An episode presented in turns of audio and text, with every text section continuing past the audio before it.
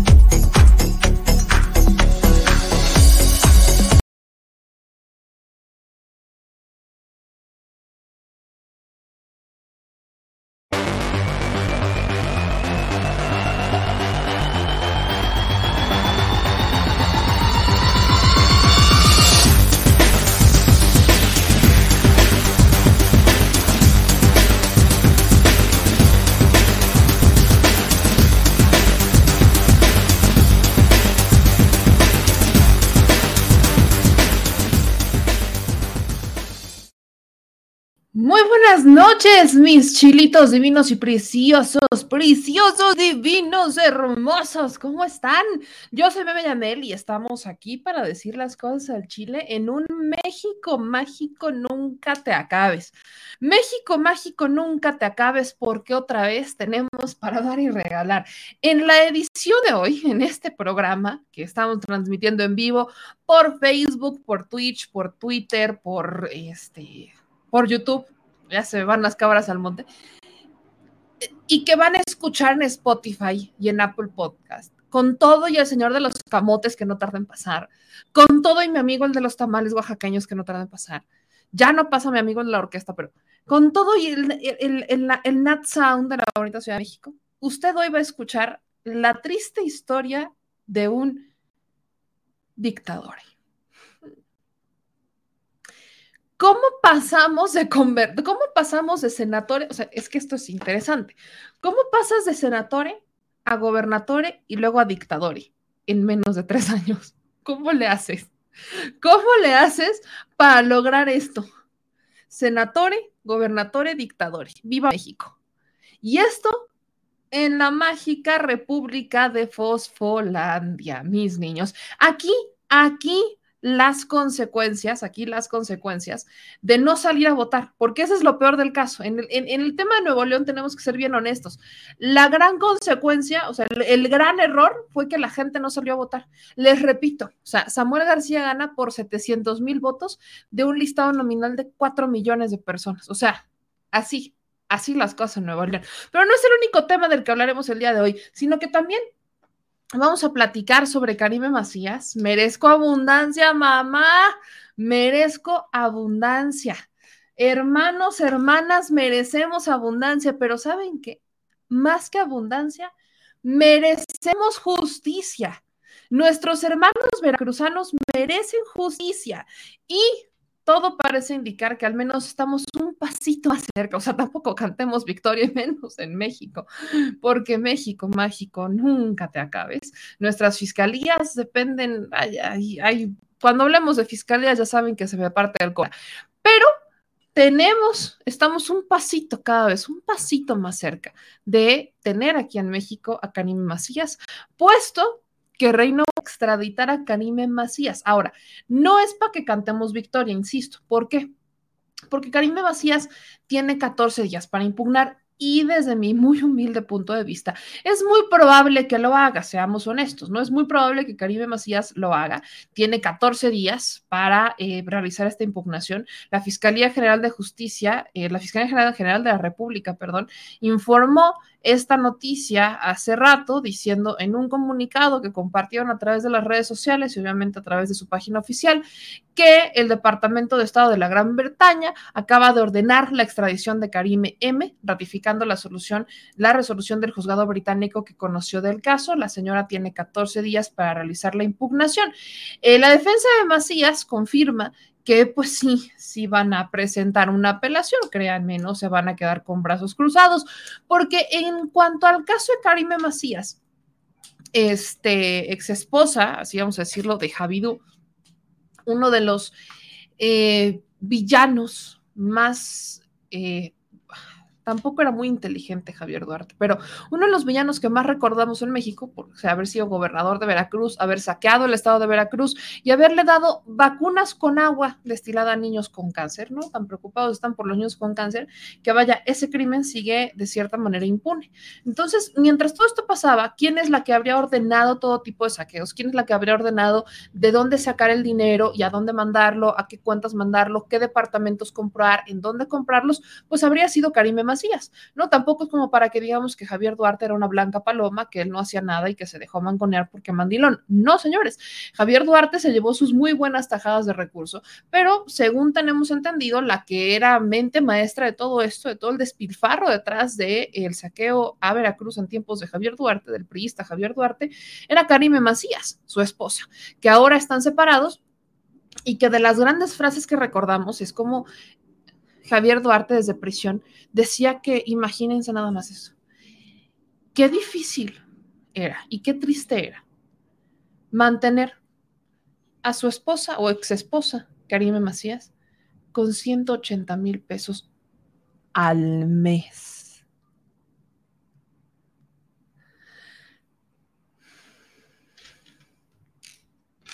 Miren, si yo ganara 180 mil pesos al mes para mantenerme, ¿usted cree que yo tendría algo de qué quejarme en esta vida?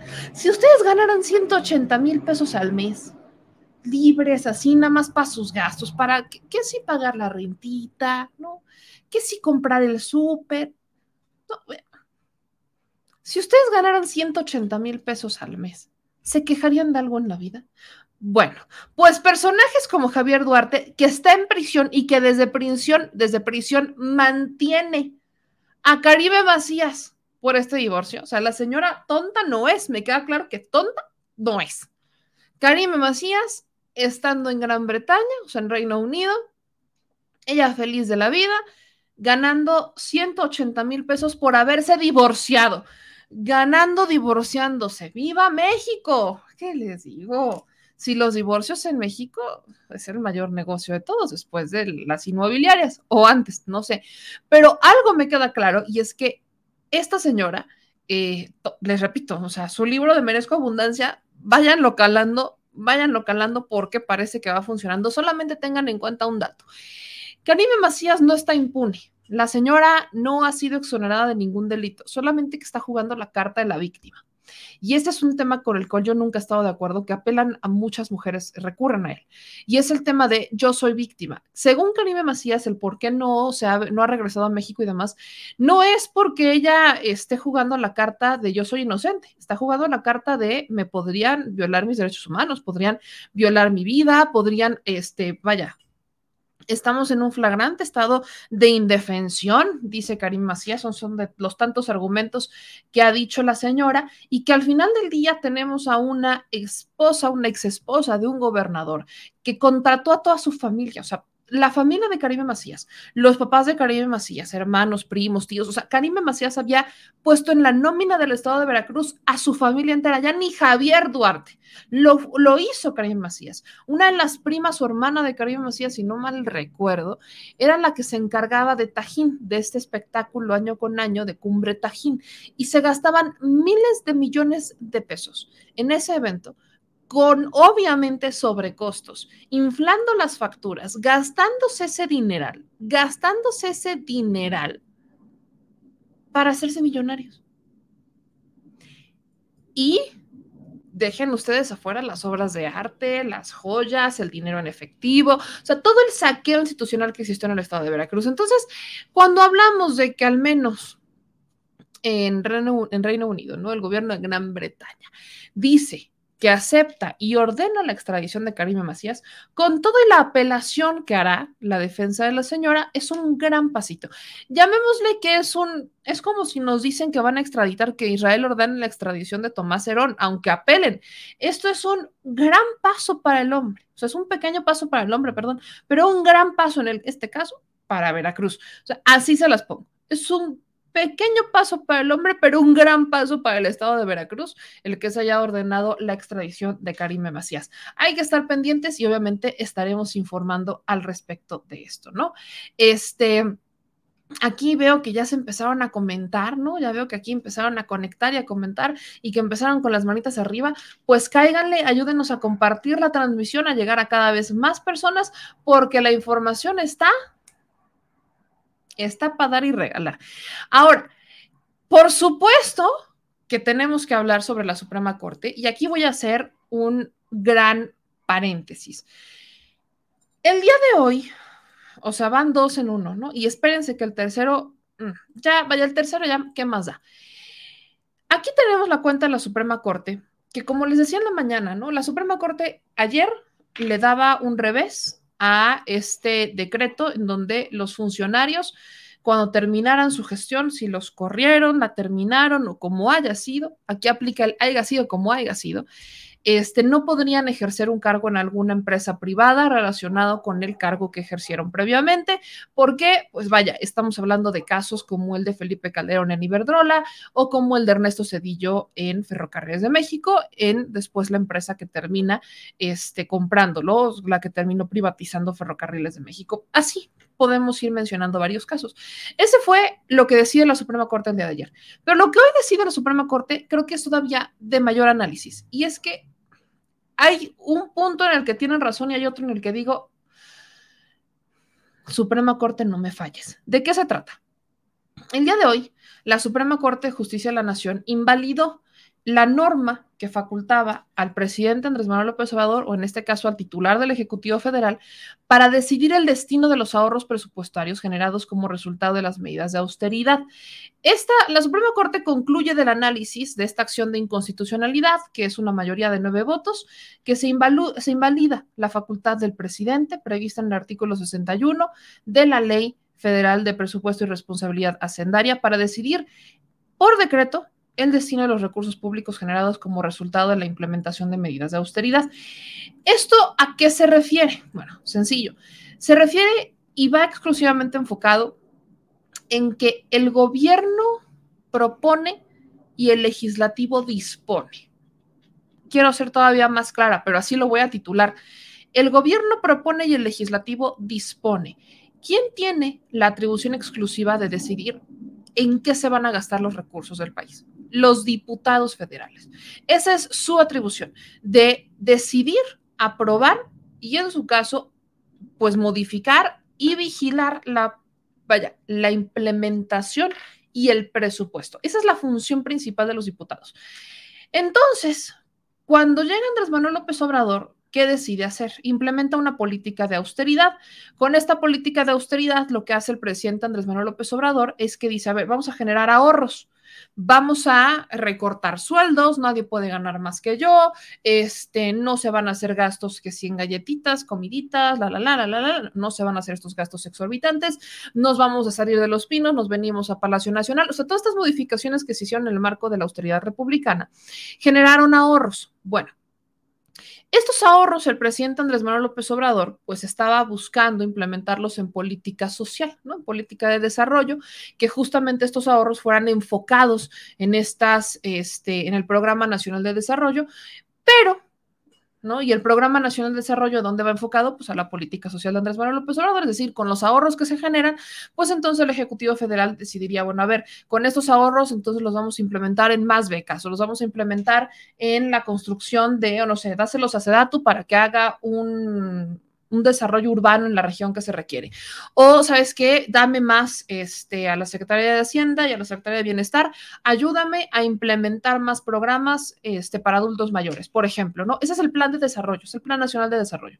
Esto, obviamente, si el Ejecutivo Federal pues tiene estos ahorros, lo que buscaba Andrés Manuel López Obrador era por decreto decir, este dinero que lo sacamos, nos lo ahorramos de esta canastita, entonces ahora lo vamos a implementar en este lado, como para tener una mayor solvencia, una mayor movilidad con el recurso. Pero ¿qué es lo que hace la Suprema Corte? Le echa un revés, lo dice, no, no puedes hacerlo, o sea, tienes que hacerlo de forma burocrática, no puede ser por decreto. Lo que dice la Suprema Corte tras este análisis es que no se le pueden quitar las facultades al legislativo. Es decir, que conforme a la Constitución, quien decide cómo se va a utilizar el dinero, en qué se va a gastar, es la Cámara de Diputados. Es decir, en vez de que el presidente lo decida por decreto, tendría que ser la Secretaría de Hacienda quien emita una solicitud y que lo mande a la Comisión de Hacienda en la Cámara de Diputados y entonces que la Comisión de Hacienda lo analice y que lo sometan a discusión y entonces que pasen no sé cuántos meses y terminen decidiendo en dónde lo van a implementar. Ese es el tema. Esto es burocrático. Ahora, en México, y tenemos también que ser muy enfáticos, me encantaría que las cosas siempre hubieran funcionado conforme a la norma, pero no es así. Acuérdense que aquí en México, ¿no? Y existían los famosos ramos discrecionales con los que el gobierno federal utilizaban los recursos de forma discrecional. Estos famosos, que si el ramo 33, que si el ramo 23, o sea, son recursos que el gobierno federal ya ponía, no eran ni siquiera ahorros, ¿eh? Vale la pena recordar que ni siquiera eran ahorros, eran recursos que se destinaban de forma este, arbitraria en un fondo para el Plan Nacional de Desarrollo y demás. Y en ese fondo, que eran estos ramos, es el presidente quien decidía cómo, dónde utilizarlos. Y no estamos hablando de ahorros, esa es la dinámica, eso es lo que cambia la narrativa, ¿eh? Que en la administración de Enrique Peña Nieto existían todos estos ramos que él decidía, bueno, a estas alturas ya no sabemos si él lo decidía, decidían de forma completamente discrecional en dónde implementarlos, en dónde usarlos, a dónde mandarlos, y este dinero lo utilizaban y nunca nos rendían cuentas. Yo nunca vi a los diputados, vaya, es más, nunca vi que se solicitara o que se interpusiera una acción de inconstitucionalidad por la utilización de estos recursos de forma discrecional. Y no podría haber sido, porque bajo la misma regla con la que hoy está decidiendo la Suprema Corte de Justicia de la Nación, tendrían que haberlo decidido en ese momento, pero creo que no hubo nadie que interpusiera una acción de inconstitucionalidad o la norma ahí era, es que ya está este fondo y pues como está este fondo, ustedes aprobaron diputados que estuvieran en este fondo y pues ya puede decir el presidente qué hacer de forma discrecional, qué hacer con este fondo. ¿Qué es lo que pasaría? Insisto, lo que pasaría con este tema es que, pues, a ver, si hay ahorros en un año, ¿no? La Secretaría de Hacienda dice, pues están estos ahorros y en su este, programa o en su presupuesto de egresos tendría que solicitar la Secretaría de Hacienda, decir, bueno, a ver, conforme a estos ahorros, este, necesitamos que se implemente aquí, aquí, aquí, aquí, aquí, y lo mandan a la Secretaría, o sea, lo mandan a la Cámara de Diputados y entonces son los diputados quienes sesionan, discuten, se pelean, luego bloquean, intentan bloquear el presupuesto, y más los diputados que hoy tenemos. Ese es el punto que lo que buscaba el presidente Andrés Manuel López Obrador con este decreto era eliminar la burocracia, erradicarla, tener mayor facilidad para mover el recurso, pero al final del día hay que reformar las leyes si queremos que esto cambie. La reforma que hace el presidente es esta, se avala con el Plan Nacional de Austeridad, los diputados la avalan, llegan los diputados, llega la oposición, presenta la acción de inconstitucionalidad y entonces la Suprema Corte decide en consecuencia.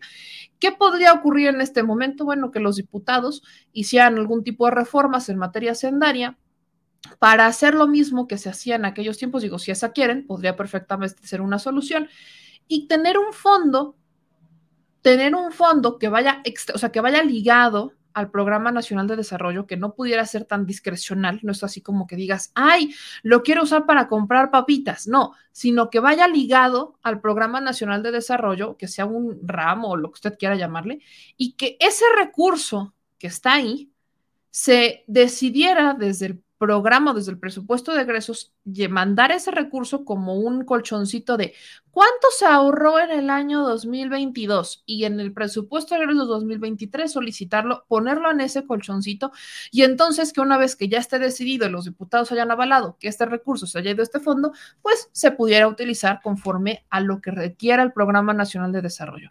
Pero ya no va a poder ser con la facilidad con la que el presidente lo decía. Eso que también supone atrasos, ¿no? Para el programa que tiene Andrés Manuel López Obrador de gobierno para los dos años y medio que le quedan de administración. para la urgencia que él tiene de estabilizar al país. Esto resulta un tanto cuanto retrasoso, y disculpen mi palabra dominguera, pero sí resulta un tanto cuanto retrasoso, porque lo que estaríamos, estaríamos avalando mayor burocracia, pues, mayor burocracia, que las cosas se vean como más lentas, que si tenemos el dinero, pues está ahí estancado, está ahí parado, que no se utilice, incluso podríamos generar un rezago en cuanto a la agilidad de programas sociales, que si hay alguna urgencia no se pueda solicitar, y ahora metamos en este colchón a la oposición o sea, metamos en el colchón a la oposición que no quiere el Programa Nacional de Desarrollo, pero que cuando la gente les cuestiona, oigan, ¿ustedes qué piensan del Programa Nacional de Desarrollo? Dicen que sí lo quieren. Eso es la utopía de la oposición en este país, que dicen en privado y deciden que no quieren nada que tenga que ver con los programas sociales, ni con nada que hable de desarrollo para los que menos tienen, pero, insisto, es la utopía, pero en público, cuando la gente les cuestiona, ellos se, vaya, se envalentonan y dicen, no es que nosotros no estamos en contra de la política social, no es que nosotros no estamos en contra de los programas sociales ni siquiera del Programa Nacional de Desarrollo. Ah, pero miren cómo votan y entonces entenderán muchas cosas de cómo vota la oposición, porque en las votaciones hay consecuencias. Y por eso es importante estar vigilantes y por eso es importante estar detrás de ellos, porque estos señores dicen un día una cosa y al otro día dicen otra. Entonces, esto, por supuesto, que la hace más lento, entorpece los procesos de desarrollo en este país. Y ahí tenemos a la bonita oposición mexicana celebrándolo, celebrándolo, por supuesto. ¿Qué faltaría? Insisto, vamos a ver si los diputados reaccionan, vamos a ver si los diputados pues se ponen truchas a ver si hacen algún tipo de modificaciones, porque como les digo, esta no es la única decisión que la Suprema Corte está por tomar. ¿Y a qué me refiero? Bueno, que justamente hoy la Suprema Corte de Justicia de la Nación inició el análisis de la ley de la industria eléctrica, otro gran temazo.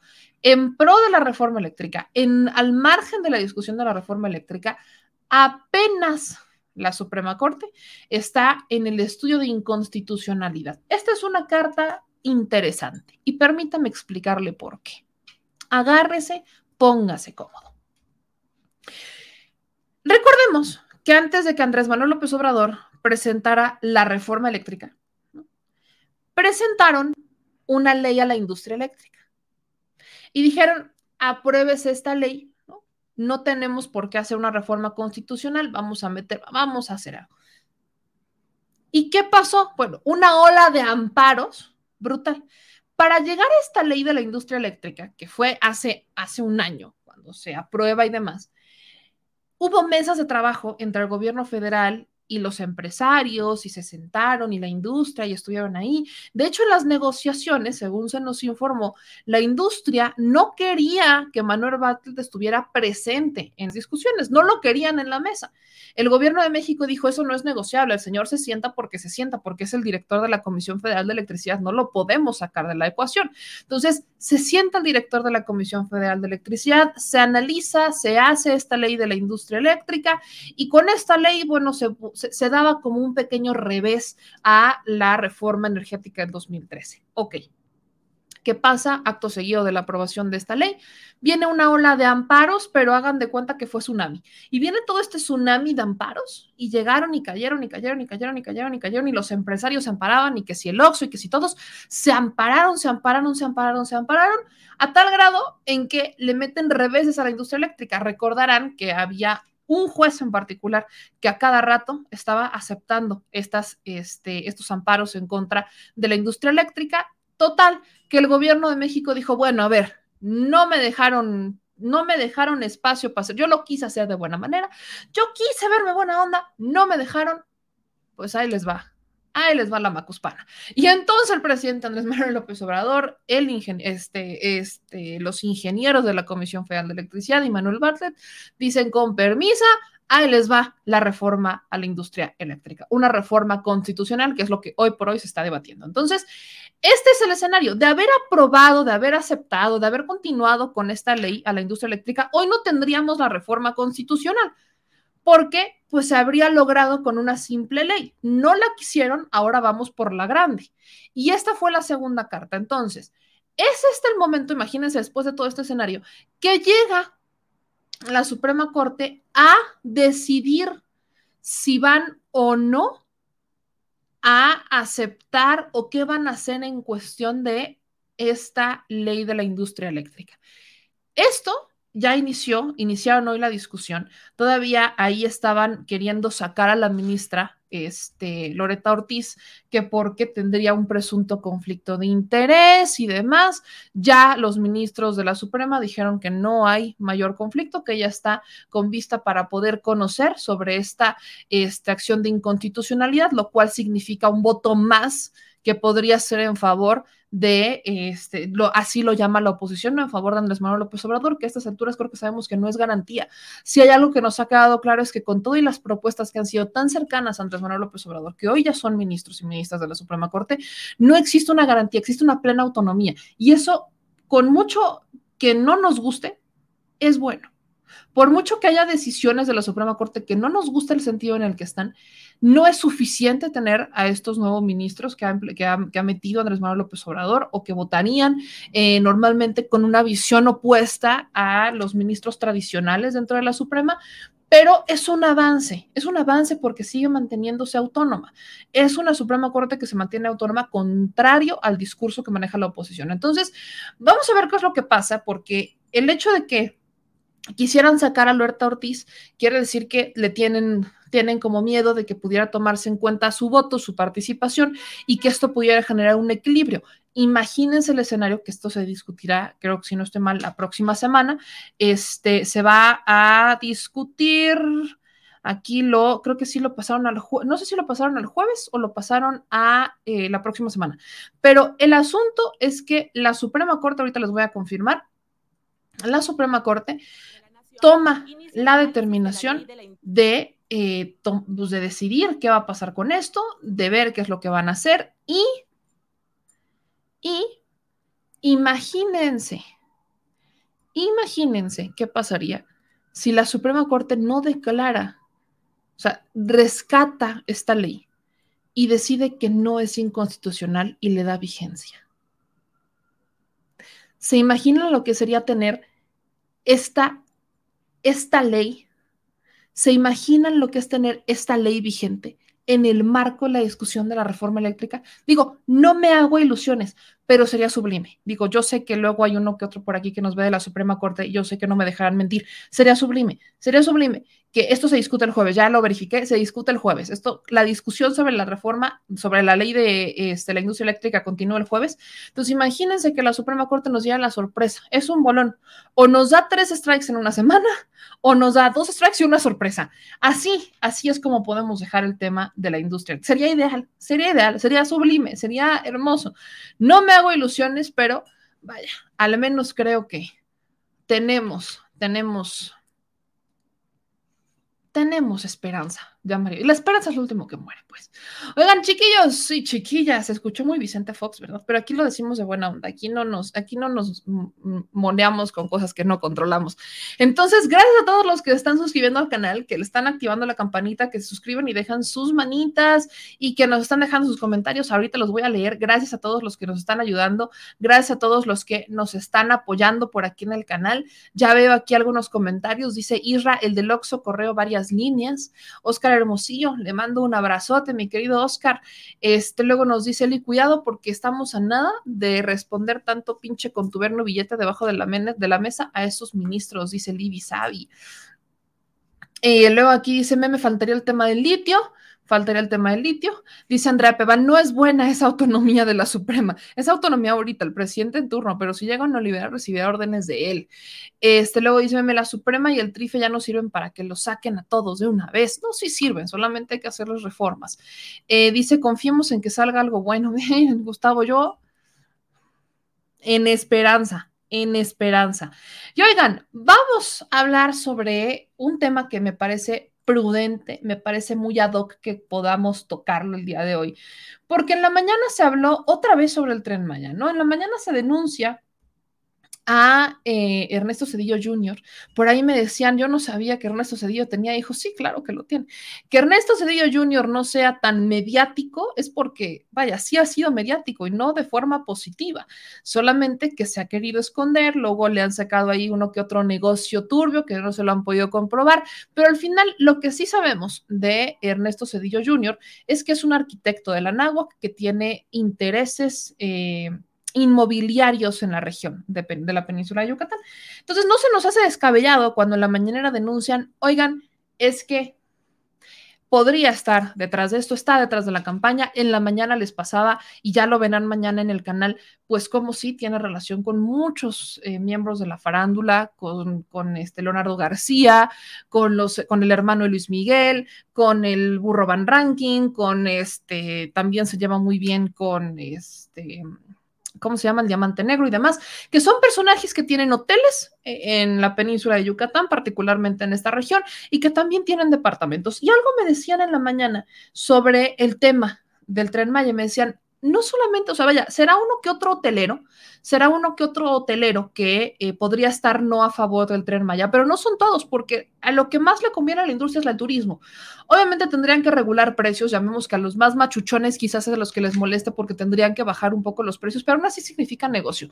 Pero ¿a quién realmente afecta? ¿O, o qué intereses realmente se ven tocados con el tren Maya? Los inmobiliarios. ¿Por qué?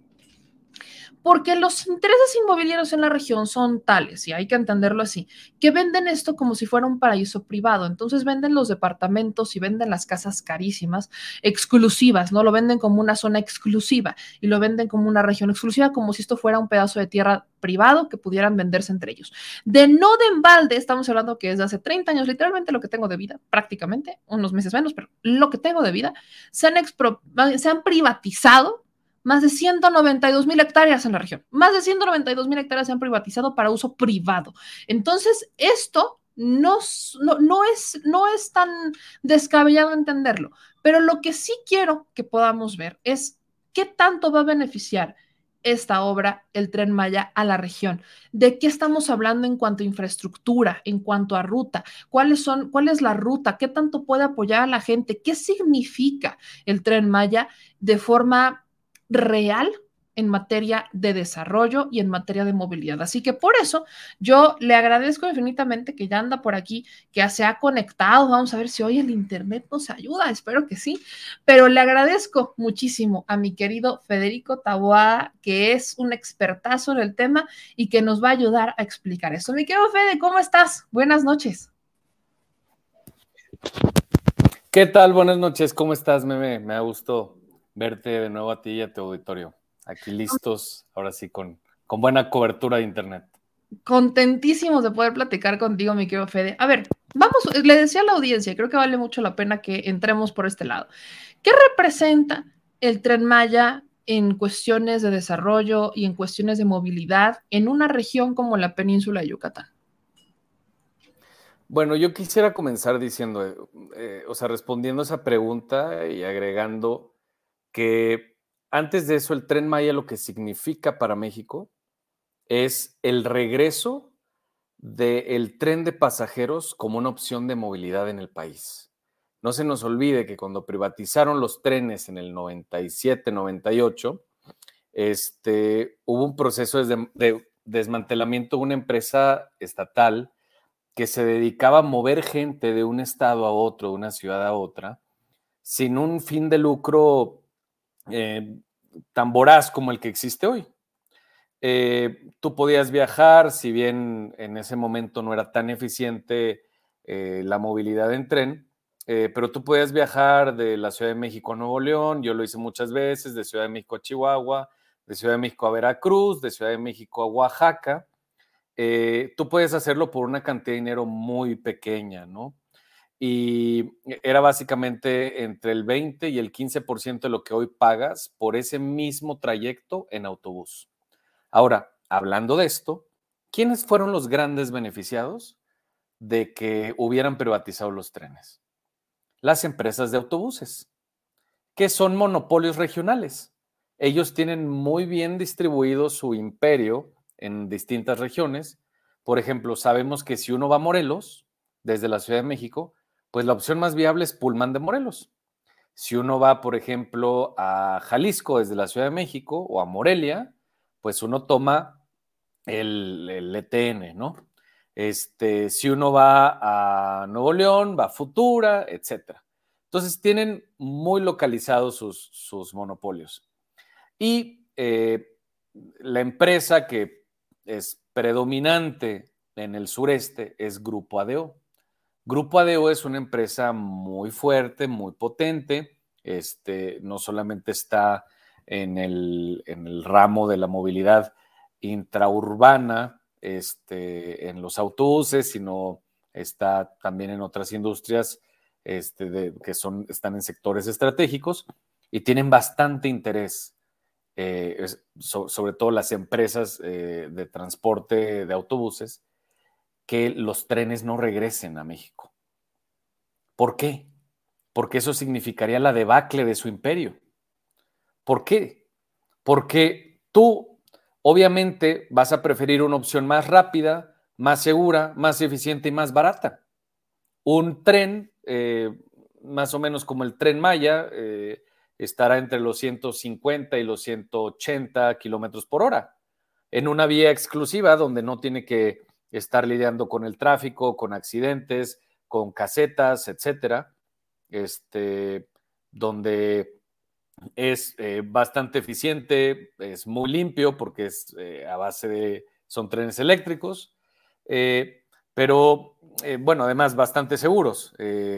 tenemos un problema, luego me gustaría que platicáramos de eso, pero está ahorita en el Senado la discusión de la ley de seguridad vial y movilidad sustentable, que básicamente la excusa para que exista es que en México tenemos una cantidad de accidentes viales en carreteras y en ciudades, lo que los urbanistas llamamos hechos de tránsito, porque no los llamamos accidentes, porque pensamos que existen muchos elementos que pudieron prevenirse. Un accidente pasa por muchos factores, pero, pero no se puede prevenir. Y en el caso de los hechos de tránsito, eh, creemos que sí se pueden prevenir. En fin, ¿Cuál es el resultado de, las, de los problemas viales que tenemos? 15 mil muertes al año, 160 mil personas que quedan en, una, en un estado de discapacidad. Entonces, doy todo este marco para comentar que esta es una gran apuesta por regresar la movilidad en trenes que teníamos. México llegó a tener la quinta viajeros más grande del mundo por encima de Francia, por encima de Alemania, por encima de Italia, por encima de Inglaterra, por encima de Rusia, por encima de Estados Unidos, por encima de Brasil, por encima de Suiza, etc.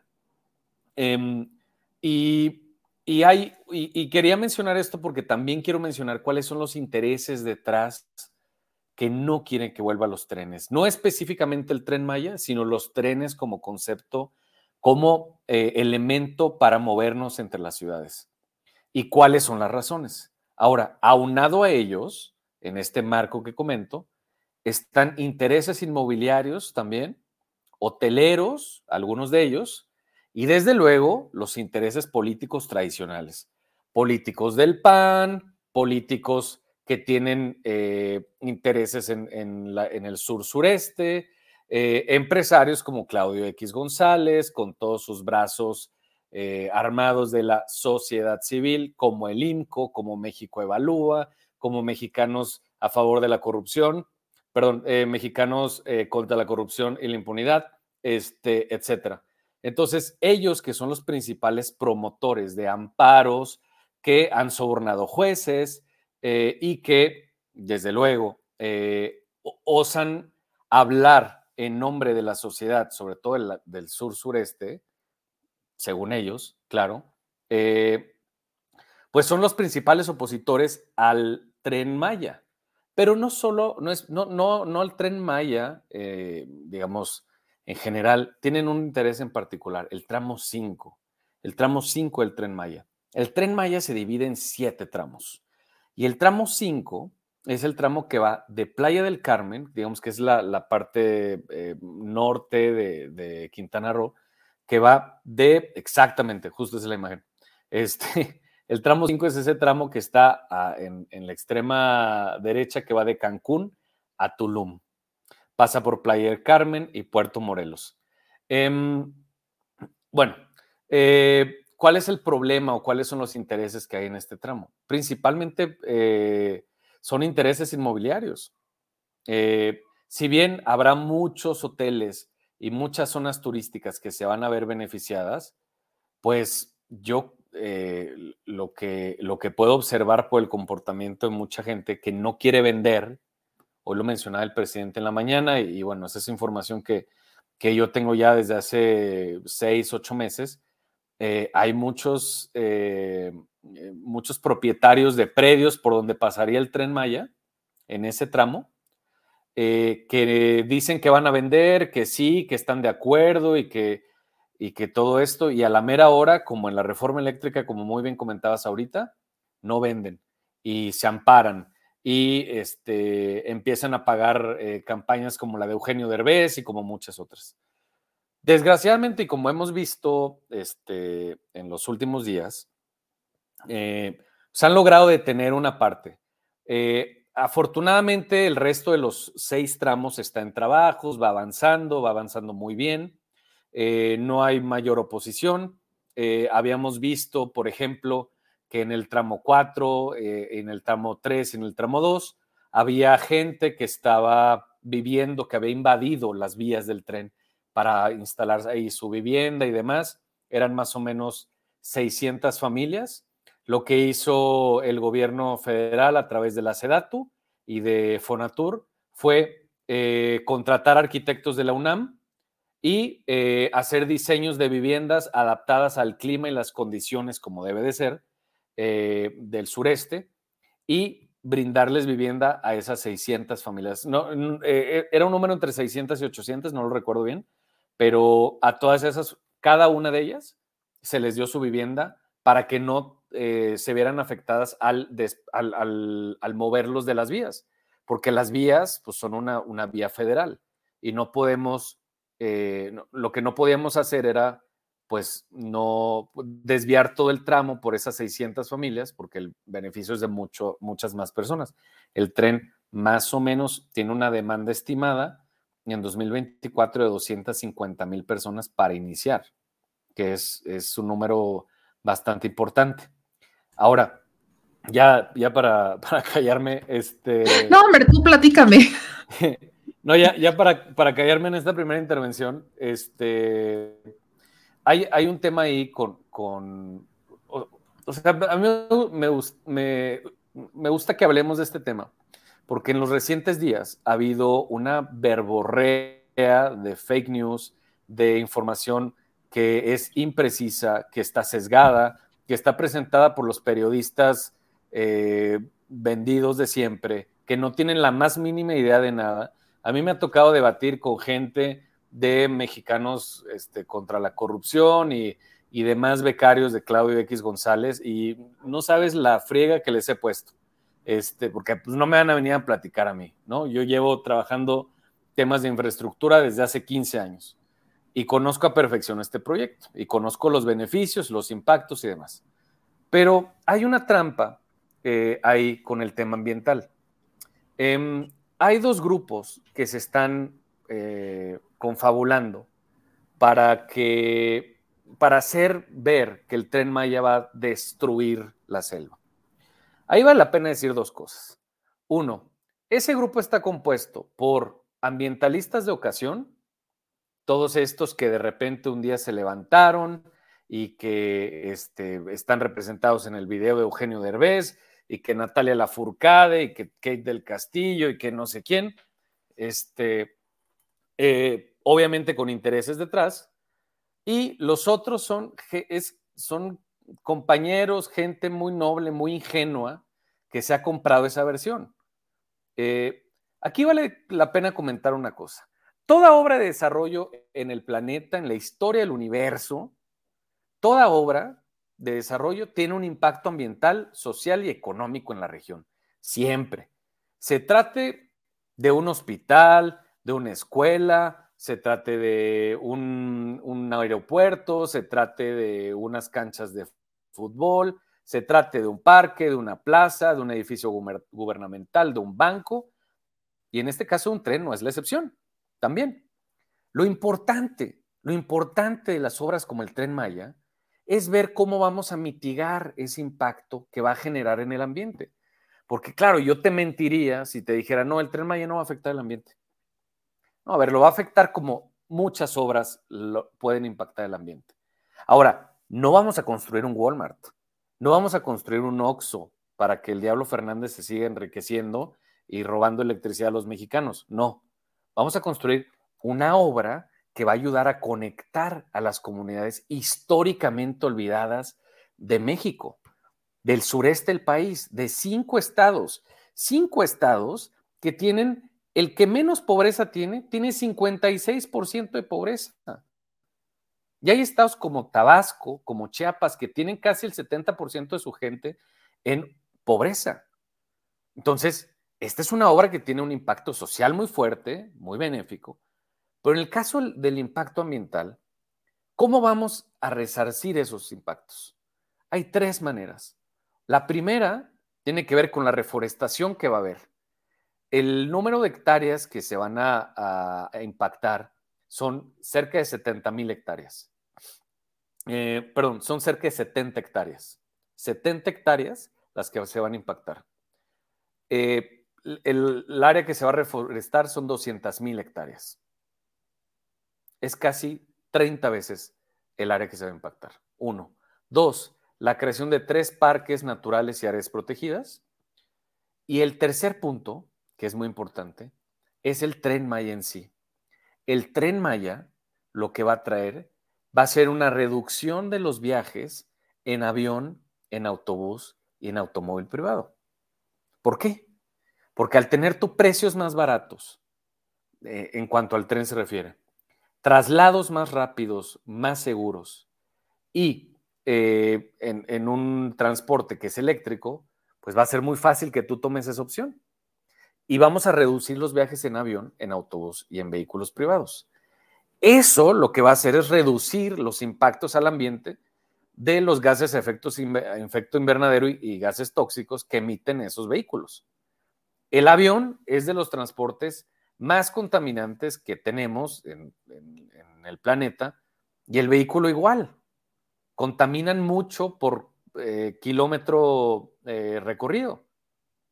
Entonces, depende del modelo, pero en general el tren Maya lo que hace es transportar a muchas más personas con un consumo de energía más pequeño.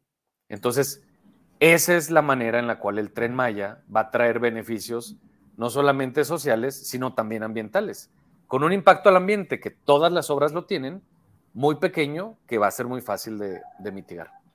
Ahora, quiero, quiero partir lo que, lo que nos acabas de contar en varias partes. La primera de ellas tiene que ver justamente con el tema de los ferrocarriles, el tren de pasajeros.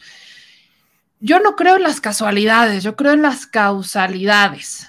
Y el que hoy hayan mencionado en la mañana el, el posible interés del hijo de Ernesto Cedillo no se me hace ningún tipo de coincidencia. Estamos hablando de Ernesto Cedillo Jr., que sí es arquitecto y que también acabas de mencionar uno de los intereses donde podría estar eh, pues, metido, ¿no? Que es el inmobiliario. Él tiene empresas o se ha involucrado con empresas inmobiliarias en la región. Pero hay otra cosa que tienen que ver con. Trabajó en el Infonavit, ¿eh? Trabajó, ah, mira, trabajó en el Infonavit. Eso la gente no lo sabía. Ve qué bueno, qué bueno que nos estás dando esos datos. Yo no tenía idea. ¿Y no, te acuerdas, no te acuerdas del escandalito que tuvieron cuando vino YouTube a México? Me lo recordaron en la mañana con el tema Casi se agarran a balazos. Eran, agentes del Estado, ¿no? Sí, pero que se agarran a balazos con la banda de YouTube en el Estadio Azteca. Porque estos juniors, acostumbrados a vivir de el gobierno y de los impuestos de todos nosotros, pues querían, forzosamente querían ir a conocer a la banda y la banda no quería, ya se iba. Y dijeron, no, pues entramos porque entramos, porque estos, como todos los mexicanos, estos son nuestros empleados y había guardaespaldas de la banda y no sé qué, dice, ya se andaban agarrando a balazos. Cierto. Esa gente, esa gente es la que nos gobernó mucho tiempo.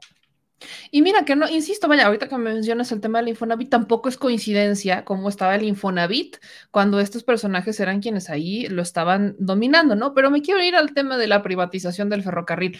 Mencionas que existe un particular interés porque no regresen los trenes de pasajeros en México.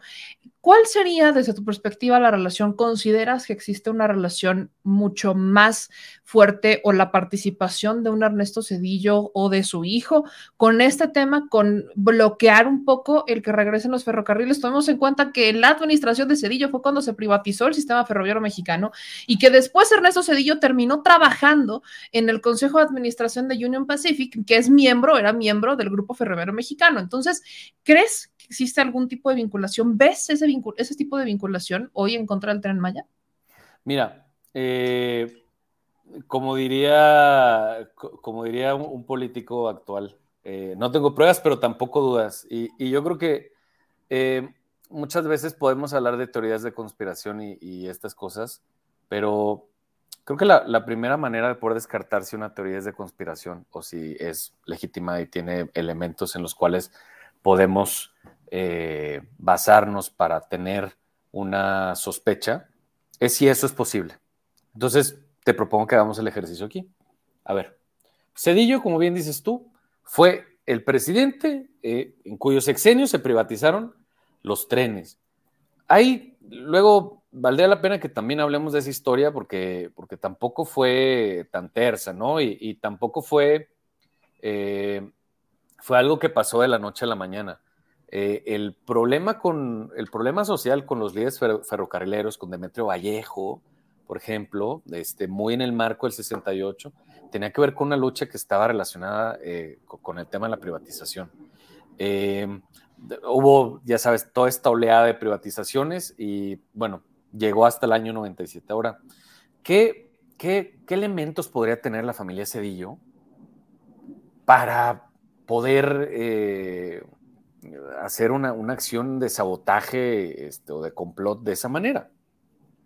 A ver, eh, tendríamos que estar hablando de, de alguien que tiene información privilegiada, número uno. Eh, es decir, que sepa dónde eh, podrían estar estaciones, dónde podrían estar eh, pensadas paraderos, patios de maniobras, rutas para el, para, el, paso del tren, dónde podría haber pasos de fauna, dónde podría haber derechos de vía, etc. Entonces, esa es una información privilegiada que un presidente o que un expresidente podría tener sin ningún problema.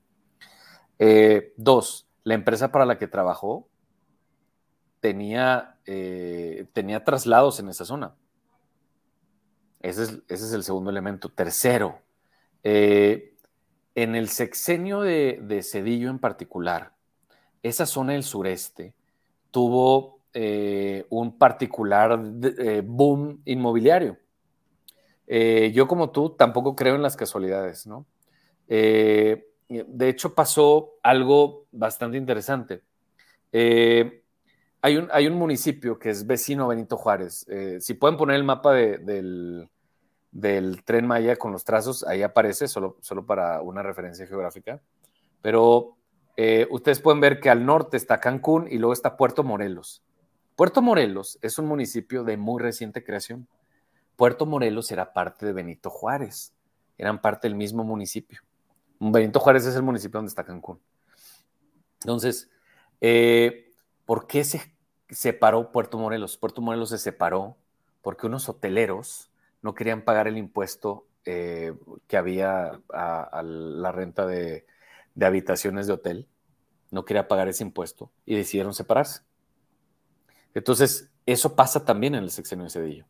Entonces, eh, pasa pasa también lo que ha denunciado el presidente varias veces, que es que Julia Carabias, que fue secretaria del Medio Ambiente, eh, Recursos Naturales y Pesca, que antes se llamaba Semarnap, este, y Gabriel Cuadri, que era su subsecretario, eh, trabajaban en ese sexenio y eh, dieron concesiones para que muchas áreas se devastaran en esa zona. Esas sí se devastaran de verdad y que empezaran a explotarlas con minerales, eh, con arenas, con eh, distintos metales que sacaban del país sin pagar básicamente impuestos. Entonces, creo que cumplimos con todos los elementos para que la posibilidad de que Ernesto Cedillo eh, y su hijo, que creo que se llama Carlos, ¿no? Para mí, bueno, esas personas pasaron a la, a la historia, este, pero, pero para mí, eh, después de analizarlo, tienen información privilegiada, tienen la suficiente influencia sobre los actores en el territorio, y tres, ejercieron en su momento mucha presión y mucho interés sobre ese, ese territorio. Entonces, me parece que, como dices tú, no hay ninguna casualidad, sino es evidente el interés que tienen ellos. Ahora, sobra decir a esto el punto más importante, que es que odian, odian todo lo que es, todo lo que representa y el apoyo que tiene el presidente. Claro. No pueden creer que una persona del sureste, con un origen tan pobre y humilde, que tiene un apoyo popular tan grande, lo vimos hoy en las encuestas, y lo hemos visto siempre, esté gobernando el país. Y menos claro. echando atrás su proyecto, echando atrás el proyecto de las privatizaciones. Por cierto, de los, yo te dije que México llegó a tener la quinta red ferroviaria más grande del mundo. Uh -huh. De los primeros 15 con los que competía México, ninguno, ninguno más que México privatizó su red de trenes. Ninguno. Ni siquiera en Inglaterra Margaret Thatcher se atrevió a eso. Vaya, ni Inglaterra se atrevió a tanto. No. Bueno, ni en Austria, que es la casa de la escuela neoliberal, Hayek, austriaco, jamás. ¿Por qué? Porque sabían que los trenes era un sector, básicamente el, el cual solo puede haber monopolios estatales, eh, y, y, y, bastante bien por los resultados que han tenido. Eh, siempre han llegado, porque es una formulita y ya hasta el guion te lo sabes, ¿no? Este, eh, ¿Qué hacen? Empiezan a decir que la empresa está quebrada, ah, que, claro. lo, que, los trabajadores cobran un salario bastante grande, que el sindicato es corrupto, este, que la empresa es ineficiente, que ha tenido pérdidas, que no sé qué. Y así se la llevan. Es insolvente, que ya no pueden rescatarla, que sería Exacto. una pérdida del Estado. Sí, claro. Oye, pero espérame, como si los hospitales dieran retornos eh, económicos. Ningún hospital público en México da retornos. Ningún hospital en México ha, ganado, ha, ganado, ha generado ganancias, nunca. Ningún hospital público en el mundo ha generado ganancias. Ninguna escuela pública en el mundo ha generado ganancias. Ninguna policía en el mundo ha generado ganancias. Ningún museo en el planeta ha generado ganancias. Ningún transporte público en el planeta. Y yo conozco la red de absolutamente todos los trenes en el planeta. He estado en ellos, los he investigado, los he recorrido de pe a pa, he hecho sus análisis financieros. Este, yo cuando voy a un país o una ciudad me la paso los primeros tres días en, recorriendo el metro en todas las estaciones, investigando, hablo con los jefes de estación, hablo con el director del sistema, hablo con los secretarios, hablo con los ministros, todo. No hay un solo sistema de transporte que genere ganancias. Todos operan con pérdidas. ¿Por qué? Porque es un servicio social. Como es un hospital, como es una escuela, como es un museo. Ahora, te digo, en ningún lugar del mundo han, eh, eh, ningún, ningunas finanzas de un sistema de trenes generan ganancias. Todos están quebrados porque lo que quieres es mover gente. ¿Para qué? Para que haga negocios, para que continúe estudiando y no deje la escuela, para que vayan y visiten a sus familias, para que puedan eh, exportar o mover mercancías. Lo que veíamos en los testimonios del, de los, en los videos del tren Maya era eso, básicamente. ¡Wow! ¿Qué, ¿Qué, espera usted del tren Maya? Preguntaban en, Mérida, preguntaban en Spujil, preguntaban en eh, Calakmul, en Escárcega, en Bacalar. ¿Voy a poder mover mis artesanías a otros municipios para poder venderlas? ¿Voy a poder mover eh, las distintas elementos con los que trabajo para poder eh, seguir con mi negocio? Voy a poder ir a la escuela, a la universidad, a tal lugar. Esos son los beneficios de un tren. No generar ganancias. Ninguno en el mundo genera. Ahora, yo quiero aquí preguntarte algo que es el, segundo tema y agradecerte como siempre tenerte y ya sabes que esta es tu casa. Tocaste otro punto que también es importante y tiene que ver con los camiones. Al menos en el caso de ADO, Y ADO y Estrella Roja traen broncas, porque vale la pena, quiero ponerlo sobre la mesa, que en el Aeropuerto Internacional de la Ciudad de México no tiene mucho, que ya llevan un tiempo discutiendo el monopolio que tienen entre ADO y Estrella Roja, porque no dejan entrar a ningún otro camión eh, para que haga transportes desde el Aeropuerto Internacional de la Ciudad de México a otros estados, ¿no? No, no dejan. Entonces, ya el Aeropuerto Internacional de la Ciudad de México, pues ha estado interponiendo acciones, pero esto que tú nos cuentas de ADO tiene literalmente monopolizada la región del sur-sureste el país. Es cierto. Ahora, también es cierto que los camiones hoy suponen otra forma de movilidad y que también suponen empleos. Entonces, hoy, bueno, no suponen, generan también empleos. Entonces, hoy con el tren Maya ¿qué es lo que va a pasar con estos camiones? O sea, van a poder seguir conviviendo, van a existir estas rutas, o sea, vaya, no hay nada que, digamos, el tren Maya va a sustituir por completo a los camiones, o qué pasaría en el término de los camiones para aquellas personas que requieran hacer traslados un poco más cortos, que vaya con el tren Maya, quizás sea otra opción. O sea, simplemente es un tema de mercado, es una opción más en el mercado, o hay una amenaza directa. Mira, yo siempre he pensado que todos los sistemas pueden eh, convivir. Por ejemplo, lo vemos en las ciudades. Donde hay metro, está el metro y están los autobuses y están los taxis y están las bicis, por decirte cualquier ejemplo. Y uno lo que hace usualmente, eh, si vive en ciertas zonas con esas facilidades, pues sales de tu casa, tomas una bici, llegas a la estación del metro, dejas la bici, tomas el metro y después sales del metro y caminas, ¿no? Entonces ahí conviviste ya con eh, la bici, con el metro. A veces traes prisa y entonces tomas un taxi y tomas el metro y caminas. Entonces muchos pueden convivir. La cosa es que tiene que haber reglas y tiene que haber estructura y quien tiene que poner esas reglas y esa estructura es el gobierno. Ahora, procurando qué? Procurando que la gente se pueda mover de una manera fácil, eficiente segura, limpia y rápida. Esos son los cinco elementos que tiene que tener esta, esta estructura. Ahora, eh, por ejemplo, si tú vas a viajar desde, déjame ponerte un ejemplo, desde Bacalar hasta Valladolid o hasta Mérida, pues seguramente lo vas a hacer en tren, seguramente vas a hacer el, viaje en el tren, ¿no? Porque es más rápido y, y bueno, más eficiente y demás. Pero seguramente si vas a hacer viajes más cortos, este, si vas de Bacalar a Tulum, por ejemplo, pues te puedes ir en tren también, pero también te puedes ir en, autobús. Es decir, la demanda va a bajar, pero no va a desaparecer.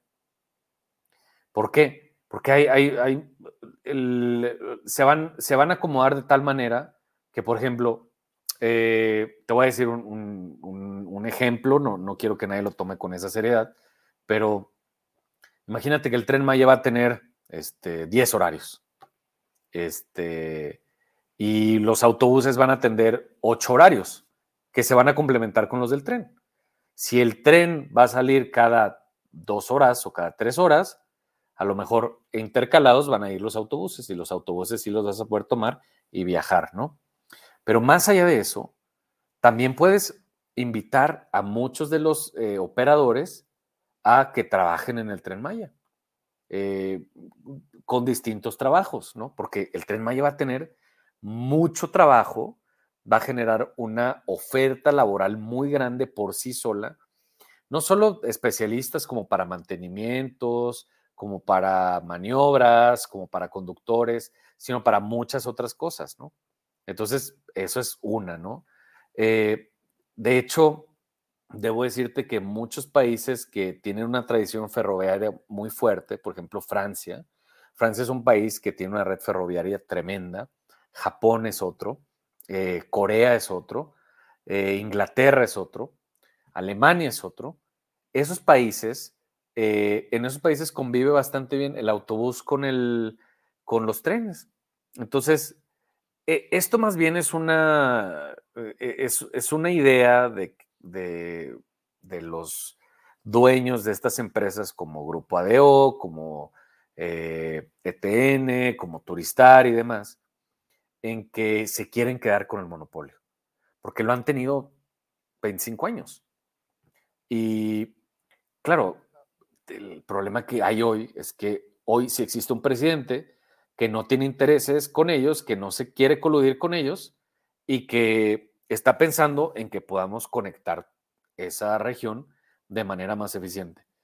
Y lo que viene a decirles hoy es, oigan, a ver, se quisieron comer el pastel de una sola mordida, ya llegamos aquí a poner reglas, a poner orden, a acabar con la corrupción, y sí van a tener trabajo, pero van a tener eh, un trabajo y unas ganancias moderadas, no van a poder tener el monopolio que antes tenían y poder cobrar las tarifas que ustedes querían, ¿no?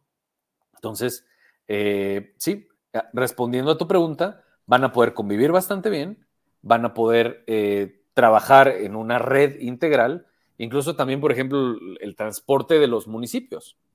El transporte de los municipios lo que va a hacer es alimentar el tren Maya. Y en lugar de tener rutas desordenadas, lo que van a hacer es todos estructurarse con base al tren Maya. El tren Maya además lo que trae es orden al territorio en el sureste, porque era un desastre. La, única regla que había era de quién devoraba más la selva y quién ganaba más dinero. Era la ley del mercado.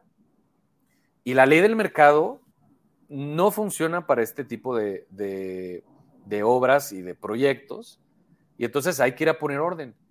¿Qué hizo el tren Maya? El tren Maya eh, está planeado hoy con 39 estaciones. Ahí vale la pena comentar algo. Para quienes han dicho que el costo del tren Maya ha aumentado, sí, se ha aumentado, porque ha aumentado la obra.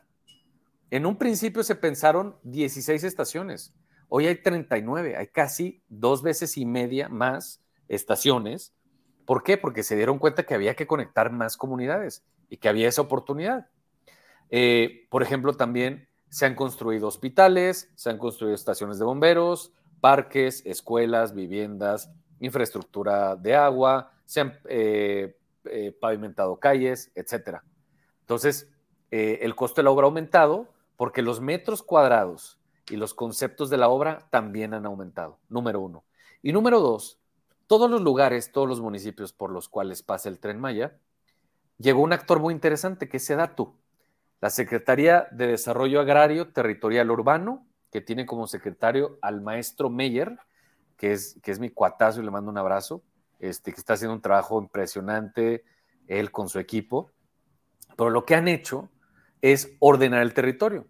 Todos los municipios en los cuales llega el tren Maya ya tienen hoy su programa de ordenamiento territorial de aquí al año 2050, en los cuales se previeron muchas cosas. Por ejemplo, la demanda de agua, la demanda de vivienda, la demanda de equipamientos públicos como hospitales, como escuelas, como centros culturales. Eh, y, se hizo una planeación para que esos municipios no tuvieran el boom inmobiliario que todo mundo tememos y que tengan reglas muy claras y se sepa cuánta gente puede llegar, de qué manera y sin expulsar a nadie porque eso es muy importante. No podemos correr a la gente originaria. La tenemos que mantener ahí, porque tenemos, estamos, estamos inaugurando un proceso nuevo de desarrollo. Y para eso tenemos que tener un desarrollo que sea incluyente.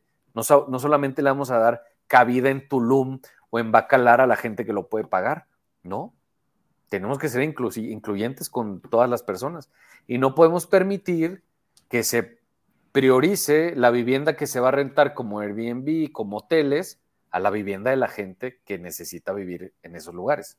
Entonces, el tren Maya no solo retoma la política eh, de, de, transporte ferroviario en México de pasajeros, lo cual es fundamental. O sea, los urbanistas llevamos 25 años esperando esto de nuevo y por fin llega. Es una, sino dos, están inaugurando un modelo de desarrollo nuevo en el cual se pone límite al abuso inmobiliario, y de devastación natural para poner orden en eh, los municipios en los cuales eh, va a llegar el tren Maya y ordenar todo el territorio para que no haya cosas tan aberrantes como las que hemos visto en muchos municipios de México, como en Zumpango en el año 2004, que llegaron eh, más o menos 125 mil viviendas en un municipio que no podía al día de hoy proveer los servicios que estaba demandando. Lo decía muy bien el presidente en la mañana. eh, del 2000 al, más o menos del 2000 al 2014, se construyeron 11 millones de viviendas en México, con dinero de los trabajadores.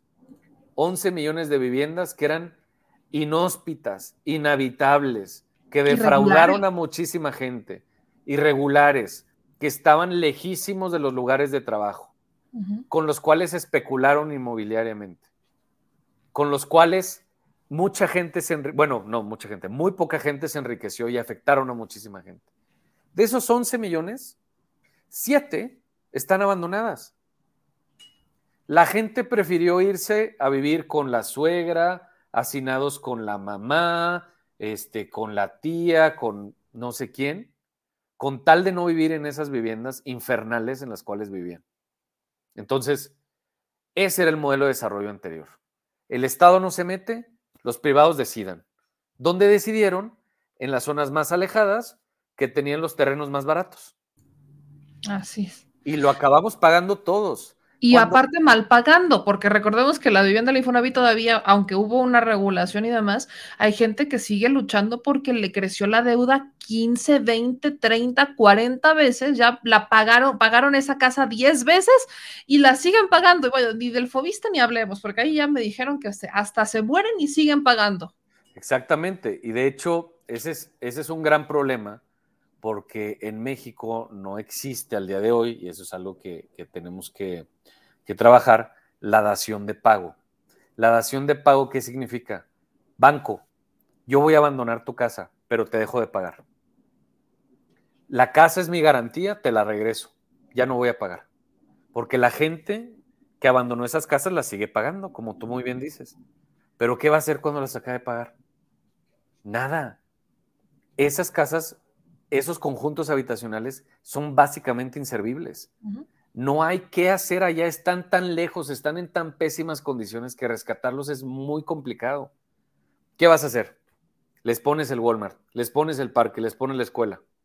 Siguen haciendo dos horas a su trabajo. Son cuatro horas al día que podrían utilizar en descansar, leer, pasar tiempo con sus hijos, eh, divertirse, muchas otras cosas, y esto creo que vale la pena comentarlo en el marco de que México es uno de los países que más horas de trabajo o jornadas más largas laborales tiene. Entonces, bueno, comento esto porque aquí esta es una carambola de varias bandas. Y entonces, eh, al inaugurar un nuevo modelo de desarrollo, se pone límite a eso. Eso ya no va a existir. Ya no van a existir los conjuntos habitacionales de 6 mil, de 50 mil, de 75 mil viviendas abandonadas. No. Ahora ya se sabe muy bien en cada municipio cuál es lo que nosotros los urbanistas llamamos capacidad de carga. ¿Cuántas viviendas, cuántas personas puede recibir tu municipio? Porque nos guste o no, así es. O sea, el territorio tiene un límite. Oye, yo puedo proveer de 150 litros de agua diarios a X número de familias. Métele más y le vamos bajando. Y ahí ves este, bueno, en Nuevo León hay otros problemas de corrupción este, del gobernador. luego, nos hablamos del pero, de Nuevo León, porque no, hay, no, hay, que hablar mal de él, no hay que hablar mal del gobernador porque nos van a, aquí a procesar. Nos van a ¿eh? meter al bote, oye. Así es. Ya me vi, ya me vi, ahí en el torito. A, ver si, a, ver si compartimos Zelda o, si Compartimos Zelda, compartimos Zelda. Le digo a mi mamá para que nos lleve unos chiles en nogada por la temporada o algo así. Exacto. Pues, eh, pues es eso, básicamente. Pues este, eh, yo estoy muy emocionado por el proyecto y hay una cosa última que voy a comentar que ha pasado por delante. Hay, hay dos trenes más en proyecto ahorita. ¿eh? A ver, el tren Maya tiene 1550 kilómetros en su trazo, en los siete tramos, pero hay dos trenes más. Hay dos trenes más que se, se se comentaron y se presentaron en una mañanera en Oaxaca. Este, si no mal recuerdo, creo que fue en Oaxaca, con el gobernador este, Murat, que por cierto, él fue el director del Infonavit cuando Carlos Cedillo estaba ahí. Este, pero son dos trenes. Uno va de Coatzacoalcos a Palenque, que esos son 450 kilómetros más o menos, y otro que va de eh, Salina Cruz a la frontera con Guatemala. Ese va a atravesar Oaxaca, por eso lo presentó en Oaxaca. Este, pero esos dos trenes que también van a ser de pasajeros, que también van a ser de pasajeros de carga y turísticos, este, también van, a estar en, esa red. Y también es de nuevo eh, tratar de mover a la gente más pobre en los municipios más necesitados y tratar de llevar desarrollo a esas zonas, porque si ves de Coatzacoalcos, bueno, el, tren del Istmo va de, de, atraviesa de Salina Cruz a Coatzacoalcos, ¿no? Y la idea es este, pues que ese ese paso, el, del Istmo de Tehuantepec, tenga muchas mercancías que se van a traer desde el Pacífico y desde el Atlántico. O sea, van a conectar básicamente China, Japón, eh, Taiwán, Tailandia, eh, todos los tigres asiáticos con Estados Unidos y viceversa, y México y América Latina. Este, pero la idea también es que toda, todas esas mercancías que a veces son materias primas se transformen en México y se les agregue valor te voy a decir una tontería, ¿no? Pero que traigamos alguna arcilla, alguna eh, arena, algún metal y lo convirtamos aquí en piezas de distintas industrias. Y para eso también funcionan estos trenes, para mover mercancías. ¿Por qué? Porque el traslado de mercancías hoy lo hacemos en carretera, lo cual es sumamente ineficiente y muy peligroso. Ahí andamos trasladando eh, gas, gasolinas, este, petróleos, derivados del petróleo, gas LP, eh, eh, amoníaco, arsénicos por las carreteras, lo cual es muy peligroso, porque además vienen en transporte doble remolque, lo cual México es de los pocos países que permite el transporte doble remolque con todos los problemas de seguridad que eso traen. Este, pero ahora vamos a poder transportarlos en tren también. Pero Solo para terminar, esta red va a tener 2.500 kilómetros. Entonces son los 1.550 del, del, tren Maya, más 450 de, del tren de Coatzacoalcos a Palenque y eh, los 550 kilómetros que están desde eh, Salina Cruz hasta la frontera con Guatemala. Entonces vamos a conectar una gran parte del país. Y me encanta porque el presidente pudo haber conectado Sonora con Tijuana o eh, norte. Querétaro con Nuevo León y no sé qué. Y no, prefirió conectar a la gente que históricamente ha estado olvidada. Entonces, pues eso está padrísimo. Mi querido Fede, te agradezco muchísimo que nos acompañes, ya sabes, esta es tu casa y te invitamos más seguido porque la gente está rifada con estos temas. Ahí tendremos que hablar sobre Nuevo León, pero vete preparando la, celda, al menos la, este, la cobijita para compartirla. Seguro va a estar fría, seguro va a estar fría. Sí, caray. Este, me voy preparando y muchas gracias por la invitación. Este, y ¿Dónde te siguen, vamos a platicar de estos temas. Eh, arroba taboada-mx en, en, Twitter, que es ahí donde casi subo todo mi contenido. Este, y bueno, hay que, hoy estamos hablando del tren Maya, pero hay que estar muy pendientes, como tú comentabas, eh, previo a, que yo entrara, en, con el tema de la reforma eléctrica. La reforma eléctrica es la reforma del sexenio. No hay tema más importante y, vamos a ver qué pasa en la Suprema Corte. Yo, al igual que tú, tengo mucha esperanza por distintas razones. Este, ya no sé si estoy muy sesgado o qué, pero, pero sí creo que, creo que puede salir por ahí. Y si no, en, los debates en el Congreso. Pero creo que eh, no solo tenemos que estar eh, confiados en que la razón y la justicia nos asiste, sino que también tenemos que convencer a la gente de que es lo mejor para el país. No queremos un escenario como el de España, no queremos un escenario este, como el de algunos otros países en Europa, no solo de dependencia con, con otro país, sino no queremos que las empresas sean las que dominen la política en el país. Como muy bien comenta el presidente. Hoy he citado al presidente mucho, pero pues la verdad es que tiene toda la razón. Tenemos que separar el poder político del poder económico. Y detrás de las grandes eh, empresas energéticas, está la gente siempre. Está Cedillo, está Calderón. Los mismos de los que hablábamos. Está Carlos Salinas de Gortari, están todos ellos. Entonces, no podemos descuidarnos de eso. Pero bueno, ese será tema de otra ocasión. Muchas gracias, Meme. Niqueo Fe, te mando un abrazo, estamos en contacto y te veo en la próxima. Ya ahorita nos ponemos de acuerdo para ver cuándo regresa el programa. Nos vemos. Un abrazo. Pues ahí lo tienen. Creo que es un gran tema. Creo que es un tema que tiene, como bien decía Federico, varias líneas, varios puntos medulares. Y yo insisto, no existen coincidencias, existen causalidades. Y hablando de causalidades, vámonos de invitado a invitado porque llegó el segmento favorito de Gorgonio. Ya lo extrañaba, ya veía ahí los comentarios de Gorgonio diciendo, yo quiero ver al doctor Frisby, yo quiero ver al doctor Frisby. Aquí estaba Gorgonio echándole porras y ¿Cómo de que no? Bienvenido sea el doctor Frisio. Así que hablemos sobre salud mental, hablemos sobre inversión, el rescate del sector médico en México. Vamos a ver de qué se trata y con esto damos inicio y vayan preparándose ahí sus preguntas si es que todavía tienen, porque es martes de Wiki Frisbee.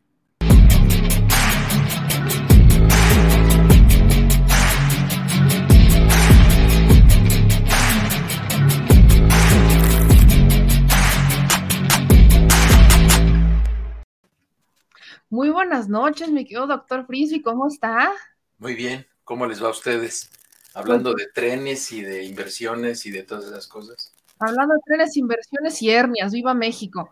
Oiga, tenemos temas, tenemos temas con todo y aquí Gorgonio yo lo veo muy emocionado, pero antes de que vayamos con Gorgonio el emocionado, quiero, hoy quiero que le dediquemos parte importante del programa a la salud mental. Y es uno de los temas que que vaya con la pandemia, lo vimos, platicamos, ya hemos platicado un poco sobre la salud mental, incluso hemos platicado sobre eh, secuelas de COVID relacionadas con salud mental, pero quiero que hoy lo hagamos tomando esto en cuenta y también tomando en cuenta que la Cámara de Diputados aprobó en lo general y en lo particular un dictamen que reforma ciertas disposiciones a la Ley General de Salud para establecer que el Estado garantice el acceso universal, igualitario y equitativo a la atención de salud mental y de adicciones a las personas en el territorio nacional. ¿Cuál es la importancia de esto, Doc? Bueno, la salud mental es muy importante siempre en un país y es una parte de la salud que casi siempre está muy descuidada por el estigma que produce. La mayoría de las personas no dicen que, tienen problemas emocionales, depresivos, de ansiedad o de cualquier otro tipo, porque eso les va a causar un estigma, incluso les afecta en sus estudios, en su trabajo, en sus lugares de convivencia habitual, porque van a empezar a, la gente los va a empezar a estigmatizar.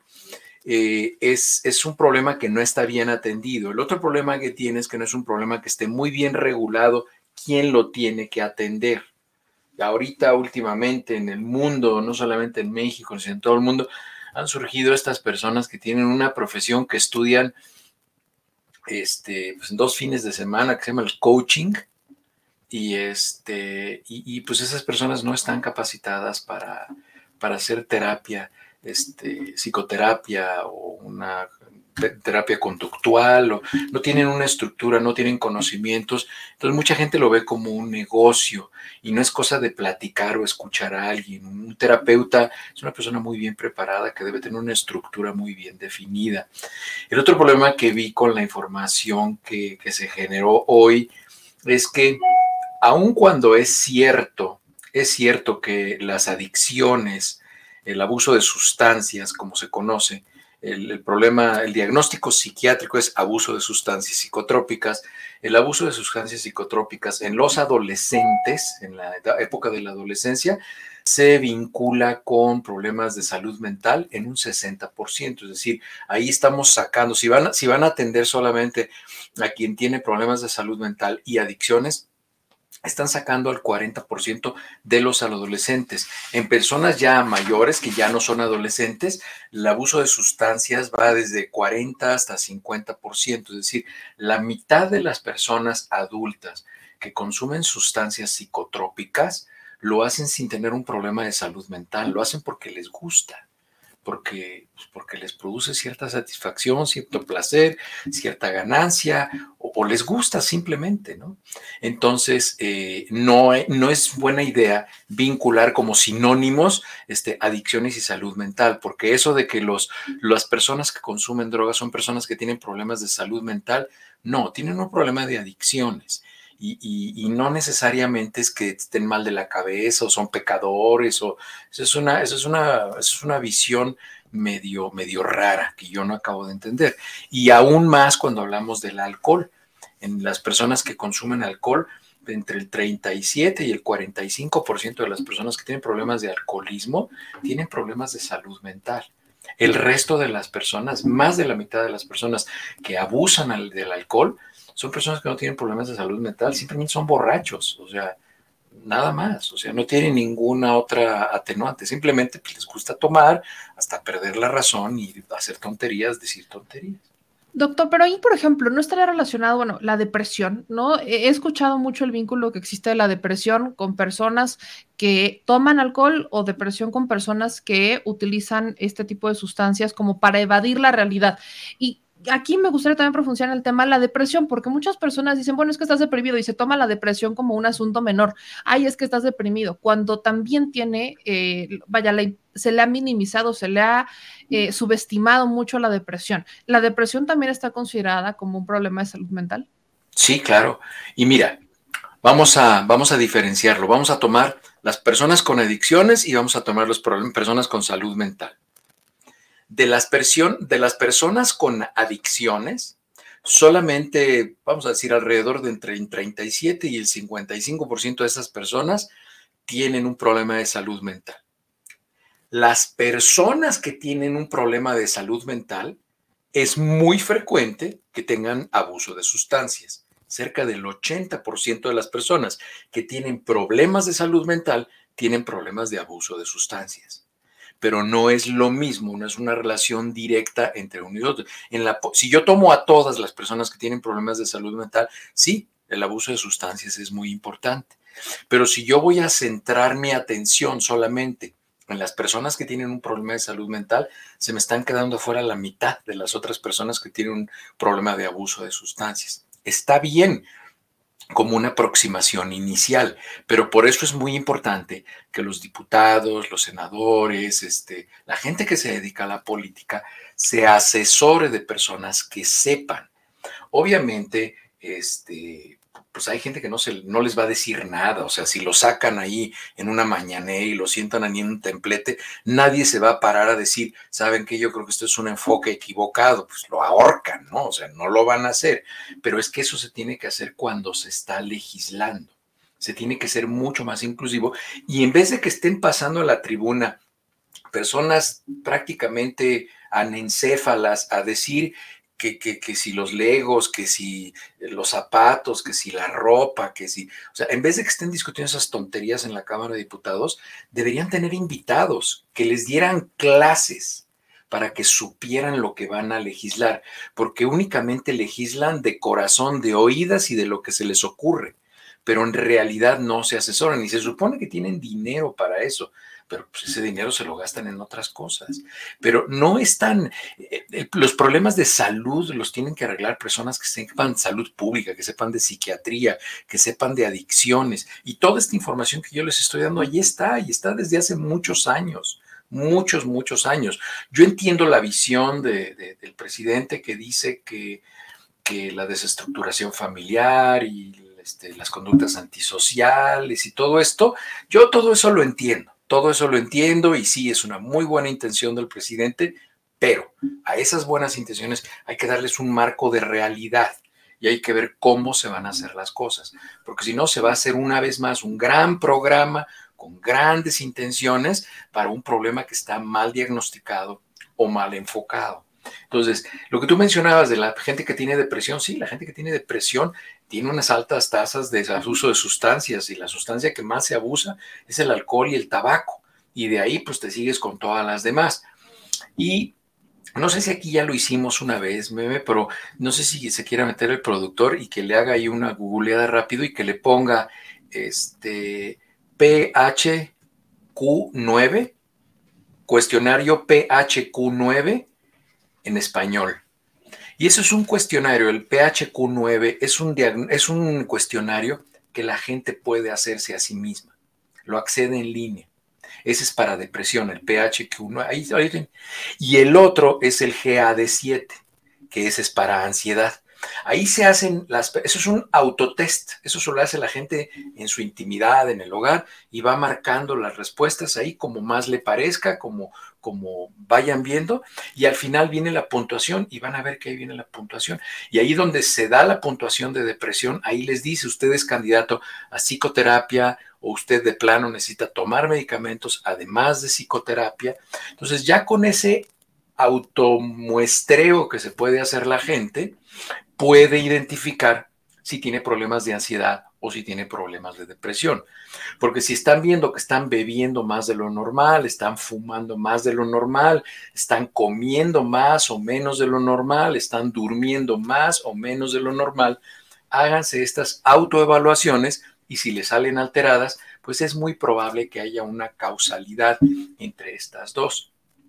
Pero también el problema es que la psicoterapia y los medicamentos antipsicóticos o antidepresivos o todos los medicamentos que se utilizan en salud mental muchas veces no están al acceso de las personas. Y es por eso que es muy importante que México empiece a ser autosuficiente en su producción de medicamentos y que dejen de faltar los medicamentos en las farmacias, que es un problema que tiene décadas que nunca hay los medicamentos suficientes y llegan los pacientes que tienen esquizofrenia y les dicen, oiga, ahorita no tenemos su olanzapina, pero, pero en 15 días nos llega. ¿Y qué voy a hacer con mi esquizofrenia en 15 días, no? Claro. Entonces, este, ese es el verdadero problema, que debe de haber, además de las buenas intenciones, pues antes de que saquen esa ley y la hagan obligatoria, pues que estén seguros de que ese porcentaje de la población que ellos calculan que tiene problemas de salud mental tengan a dónde ir y vayan a tener medicamentos, porque si no, pues se les van a desbordar los hospitales y una vez más va a haber ahí una ley muy bien intencionada que dice que yo debo recibir tratamiento, pero no hay ni instituciones suficientes, ni terapeutas suficientes, ni medicamentos suficientes. Ahora, hay algo en esta ley, que dice que, por ejemplo, eh, resalta que una vez garantizada la comprensión de la información a través de los medios y apoyo necesario, la población usuaria de los servicios tiene derecho a aceptarlos o rechazarlos. Pero en situaciones en donde la persona no pueda dar su consentimiento para un tratamiento en un momento específico, que no existe un documento de voluntad anticipada y la salud se encuentra en tal estado que si el tratamiento no se administra de inmediato, su vida estaría expuesta a un riesgo inminente o su integridad física a un daño irreversible, entonces el prestador de salud, de servicios de salud, tomará la decisión de, este, de proceder. Esto, vaya, esto no, no es nuevo que hablemos del tema, pero creo que habla el debate a muchas otras situaciones en donde será el prestador de servicios de salud el que va a tomar la decisión por el paciente. Pero aquí hablamos de salud mental, aquí hablamos de este, personas que padecen de, no, dejen solamente ustedes el tema de las adicciones, personas que incluso padecen de depresión clínica, que ya sería un concepto mucho más elaborado, que padecen de otro tipo de trastornos que requieren medicamentos y medicamentos entre los que y me corregirá si me equivoco, hay uno que otro que se usa con litio. Hay uno que otro medicamento que utiliza litio para tratar padecimientos mentales y son riesgosos. ¿En dónde entra aquí el concepto, por ejemplo, de la ética médica, del cuidado? o sea, creo que son cuestiones donde hay que tener mucho cuidado, en donde el doctor va a decidir si va a implementarlo, aunque el paciente no quiera. ¿Eso que me leíste, quién lo escribió? Está dentro de la ley. Fíjate, ahí, just, nada más con ese enunciado que tú me leíste, yo me doy cuenta que quien escribió eso no tiene la menor y pútrida idea de cómo se practica la psiquiatría. O sea, es nada más una ocurrencia de viernes en la tarde medio borracho. O sea, es una brutalidad eso que escribieron. Para que una persona sea declarada incompetente para tomar decisiones respecto a su salud, se tiene que someter a un comité. No es un doctor en la consulta externa el que va a decir, ah, usted está loca, pum, usted no puede decir yo, o usted está loco. Este, eso no se, no se hace así. Eso no se hace así. Probablemente esos tipos que escribieron esa ley así lo hacen en su casa. Ellos deciden quién merece y quién no merece en sus entornos familiares, pero así no se hace la salud pública en salud mental. Para que una persona sea declarada, es, es que eso tiene eso tiene implicaciones legales, tiene implicaciones de salud, tiene implicaciones de herencia. ¿Ustedes creen que no va a haber un doctor este, eh, mercenario que la familia le va a ofrecer lana para que diga que es incompetente el señor o la señora para poder adjudicarse una herencia? O, claro que eso existe. O sea, hay abogados de por medio. Por eso hay comités. Por eso hay comités que se dedican a eso. Y, eso no se hace, este, no se hace eh, así como lo están poniendo en ese. Entonces, cuando ponen esos enunciados, es como cuando yo leo que el gobernador o que el presidente municipal o que un político dice, este, en el estado ya no se usarán cubrebocas. ¿Bajo qué circunstancias? No, ya no se usan. Esa esa es una declaración de un político que otra vez no tiene la menor idea de lo que está hablando, porque el retiro de los cubrebocas en el uso comunitario va a ser, ya no es necesario que utilicen cubrebocas en espacios abiertos, ya no es necesario que utilicen cubrebocas en esto o aquello, ah, pero en espacios cerrados sí, y si ustedes hacen esto y en el transporte público, es decir, es detallada la instrucción que se hace, pero no es así, o sea, y eso es lo peligroso, meme, que que probablemente quien escribió esta ley pues tiene la mayoría en la Cámara de Diputados y en la Cámara de Senadores y va a pasar esa ley.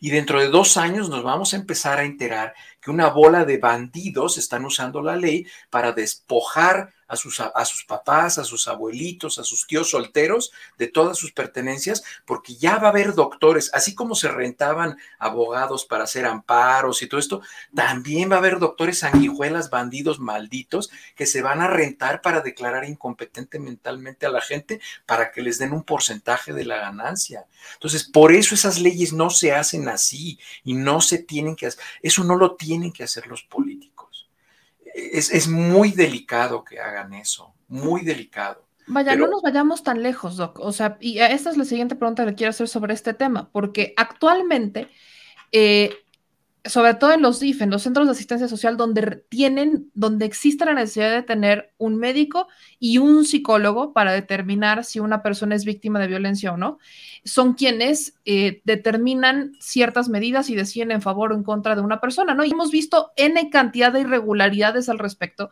porque muchos psicólogos que están aquí en México no tienen ciertas regulaciones. Yo he hablado con algunos psicólogos por el motivo de la investigación que llevamos tiempo haciendo y me dicen, es que hay un problema relacionado con eh, la regulación de los psicólogos y de los psiquiatras en México. No están bien regulados. Existe una asociación nacional que no sirve para nada.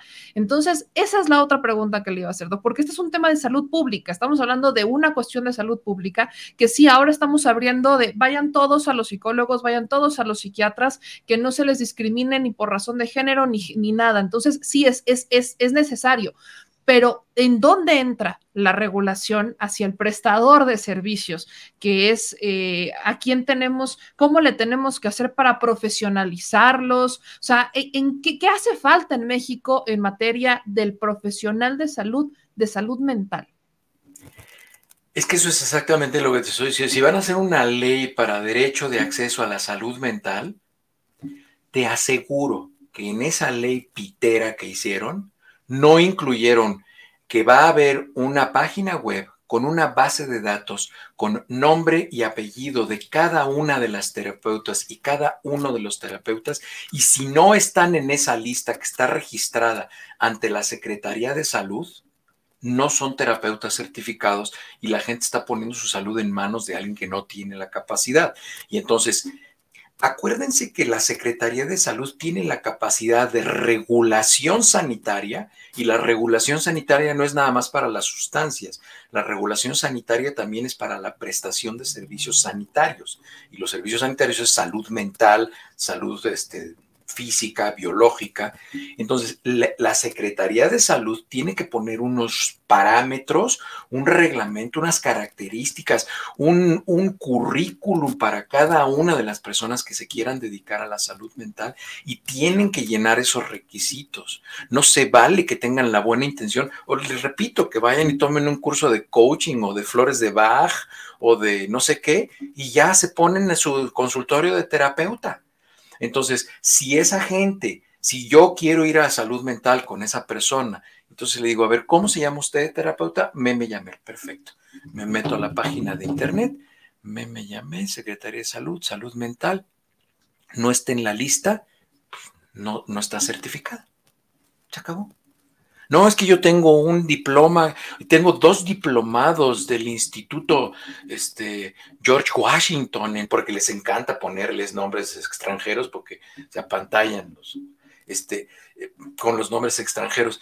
No, que yo fui, tengo un diplomado de Harvard, ¿no? Entonces, este, y se espanta la gente, dice, ah, no, pues sí, sí ha de ser bueno. No, pero esa es obligación del gobierno. No se vale que el gobierno diga, van a tener acceso libre a la salud mental y aviente a la ciudadanía así, a lo loco, al ruedo. Que les diga, ¿saben qué? Tienen derecho a acceso a la salud mental.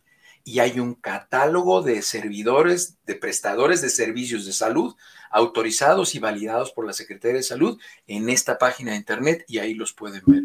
Oiga, es que no está mi terapeuta, que es mi prima y es buenísima a mí la verdad es que sí me da mucha confianza. Perfecto. Si usted quiere ir a platicar, bueno, pues páguele un café, pero no la consulta porque no es un profesional certificado para dar psicoterapia, ¿no?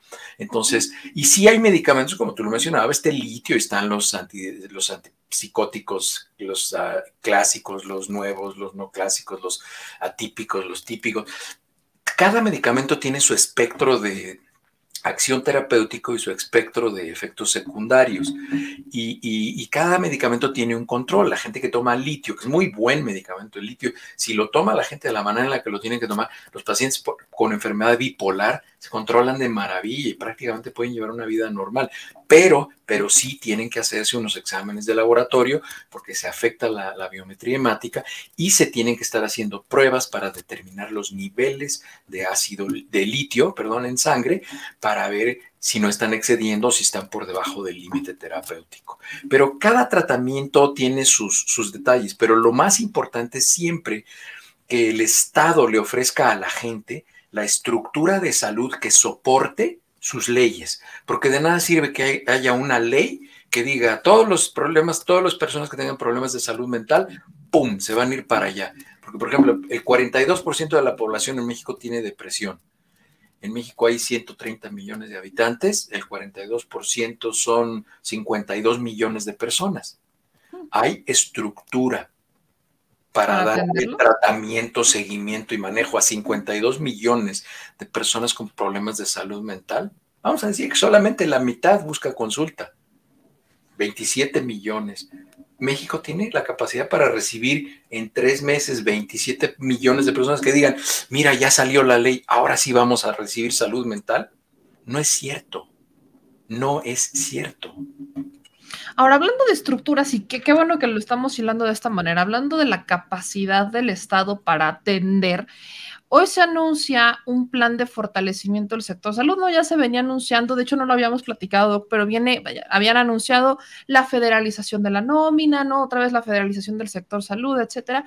Pero lo que hoy anuncia eh, el canciller Marcelo Ebrard, y es algo que aquí hemos platicado mucho, tiene que ver con eh, negociación de transferencia de tecnología, miren, aquí ya le estaba moviendo, para que México produzca vacunas y medicamentos y fortalecer las capacidades sanitarias del país. Eh, la alianza estratégica es con India, es con la India.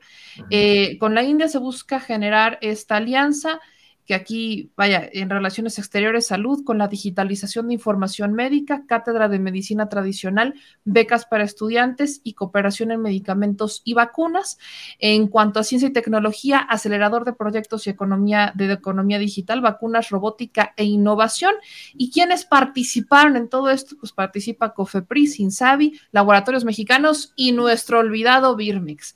Doc, ¿Qué significaría esto para México? ¿Por qué la India incluso? ¿Qué, tiene la India de maravilloso para que México busque hacer este tipo de eh, estrategias en cuestión de salud? Lo que tiene la India es que es un mercado muy grande, es un mercado productor de sustancias, de medicamentos, muy grande y no tiene intermediarios. Esa es una de las ventajas que no tiene un nombre en medio o dos o no, no necesitan una comercializadora, que fue el negocio de hace de los últimos 30 años, ¿no? El compadre del político X hacía una comercializadora, entonces iba y compraba el medicamento en la India o en donde fuera, lo metía en su comercializadora, lo cobraba al 300% y se lo vendía al sector salud. Entonces, aquí el trato, si es del gobierno directamente con los productores de la India, pues eso es, eso es muy bueno. Y lo único que está haciendo México es que está tratando de recuperar lo que era hace 30 años. México era un país en el cual se fabricaba una gran cantidad de medicamentos y se, obviamente se hacían muchísimas vacunas. México era un país exportador de vacunas. Entonces, eh, incluso, digo, no sé si ya se los he comentado aquí, hay por lo menos 10 países en Centro y Sudamérica que no tienen órgano regulador sanitario. Ellos hacen lo que la COFEPRIS dice. O sea, este, ellos siguen la... La COFEPRIS tiene una trayectoria, tiene un prestigio respetado. Entonces, lo único que está tratando de hacer México es recuperar todo eso que perdió. ¿Por qué? Pues porque decidieron entregarle ya no digo a particulares, porque ojalá le hubieran entregado a profesionales que se dedicaran a la distribución este, de medicamentos.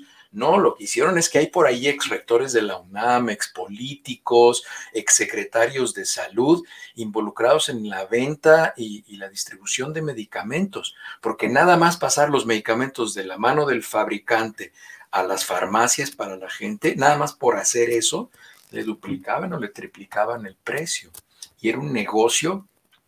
Mira, las la primera persona que empezó a hacer un negociazo con los medicamentos y se dieron cuenta que era un negociazo los medicamentos, tú ni habías nacido. Había por ahí un presidente orejón, este, y no estoy hablando de Salinas, otro, trompudo de Antonio Orejón, muy feo el tipo, que andaba con un artista. Y como no quería que se viera que le daba dinero, simplemente a ella le dio la licencia de importación de las sulfas. Y entonces ella recibía todas las comisiones de toda la sulfa que se importaba a México. Obviamente de eso se hizo millonaria esta mujer, que luego fue diputada, senadora, no sé qué. Este, pero ahí fue cuando se empezaron a dar cuenta que era muy buen negocio el de las medicinas. Entonces es cuando los políticos los funcionarios públicos se empezaron a meter en el negocio del comercio de las, de las medicinas y ahí es cuando, pues como dicen en mi rancho, es cuando la puerca torció el rado porque ya no quisieron soltar ese negocio y ya lo que menos les importaba era que llegaran los medicamentos a la gente. Entonces la escasez de medicinas eh, en el sector salud empezó a ser un problema cuando empezaron a meterse los políticos a hacer negocio a través de las comercializadoras y las distribuidoras de medicamentos. Entonces, qué bueno que se va a regular y qué bueno que se quiten a todas esas personas, que por eso pues, hay muchas que andan cacareando, este, que no, que no, la distribución de los, de los medicamentos y que no hay medicamentos para eso. Pues sí, la verdad es que nunca lo ha habido. Digo, desafortunadamente no han podido corregir ese problema en tres años ya que lleva este gobierno, no lo han podido corregir, porque bueno, es un problema grave. Aquí en Estados Unidos, trató de corregir ese problema, ese mismo problema, porque pues los medicamentos es algo que la gente va a comprar. Probablemente la gente deje de comprar aguacate, guayabas, mangos, este, plátanos, probablemente puede dejar de consumir eso, pero no puede dejar de consumir sus medicamentos. Entonces, eso lo saben los fabricantes y los distribuidores de medicamentos y por eso es una, es una mafia, es una mafia impresionante. Yo creo que es la industria más poderosa del mundo, la industria farmacéutica. Y el presidente Obama aquí, Barack Obama, trató de hacerlo durante ocho años. Trató de hacer accesibles, por eso tenía su Affordable Care Act, el ACA, y no pudo. Y no pudo. No pudo. Porque son grupos muy poderosos, son grupos, económicos muy, muy poderosos y no pudo controlarlos. Entonces, ojalá que México pueda y qué bueno que se están trayendo a la, a la India, porque la verdad es que llevarse a las, a las industrias este, manufactureras de medicamentos de los Estados Unidos, pues es, es meter al zorro en el gallinero. Aquí, nos, aquí quiero empezar con las preguntas porque nos dice Francisco que la India tiene medicamentos, pero que no son de calidad. ¿Quién dice Francisco Pérez? Ah, ¿En dónde están tus estudios comparativos de calidad de los medicamentos? Es igual que con las vacunas chinas y con las, o sea, es nada más chisme de segundo tiempo de partido de fútbol. O sea, no es cierto. En donde hay un estudio en el cual diga que los medicamentos, es más, ahí te va Francisco, tú sabías que el 70% de los medicamentos que se distribuyen en Estados Unidos, aquí, en el Gabacho, son chinos y de la India. 74% de los medicamentos. ¿Tú crees que si no fueran de calidad los estaría probando la FDA? No es cierto, no es cierto. No todo lo que lean en la peluquería es cierto. Aquí Joe Sports lleva tiempo preguntándonos esto. Quiere conocer su opinión acerca del CBD oil vendido por Cannabis México, pero para tratar ansiedad, acné, depresión, autismo, hiperactividad, diabetes, estrés, migraña, insomnio, colitis nerviosa, etcétera. No, pues no. No, pues no hay nada que cure eso, ni el CBD ni el Espíritu Santo. Entonces, este, no, pues no. Digo, cuando, cuando ustedes le den una etiqueta de un producto que diga que cura todo eso, pues desconfíen, ¿no? Ahora, por aquí veía y estaba leyendo el comentario, lo estoy buscando, ahorita lo encuentro, pero nos preguntaban sobre el azúcar, que si el azúcar podría ser considerado una sustancia adictiva. Es la primera sustancia adictiva a la cual nosotros sometemos a las personas. Los seres humanos no estamos hechos para consumir azúcar como producto refinado. Los azúcares que nosotros debemos consumir deben estar contenidos en los alimentos. El comprar azúcar para tu casa es solamente si vas a hornear pasteles o si vas a hacer este tipo de cosas, pero ponerle azúcar al café, por ejemplo, es una aberración. Cuando nosotros nacemos, y las personas que tengan bebés o los que hayan visto bebés chiquitos cuando los ablactan, es decir, cuando les dan otras cosas que no es leche, se van a acordar de esto. La glándula mamaria es una migración de células de sudor de la axila que cuando la mujer se está formando en el útero de su mamá, migran hacia el pezón. Por eso es que la glándula mamaria tiene esa forma así como de gota, da vuelta alrededor del pezón, y por eso es que los ganglios, por ejemplo, de cáncer de mama son en la axila, por eso cuando el pecho duele también se va hacia la axila, porque las glándulas de sudor que están en la axila jalan los cables hacia, hacia el entonces por eso todo se transmite hacia allá. Bueno, entonces, la leche materna es un líquido salado eh, y muy rico en grasa. A eso sabe la leche materna, a un concentrado de agua con sal, minerales y grasa principalmente. Esa es la leche materna.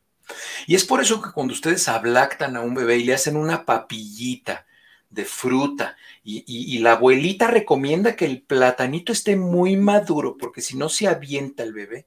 Bueno, ese platanito muy maduro ya está fermentado y ya tiene azúcares.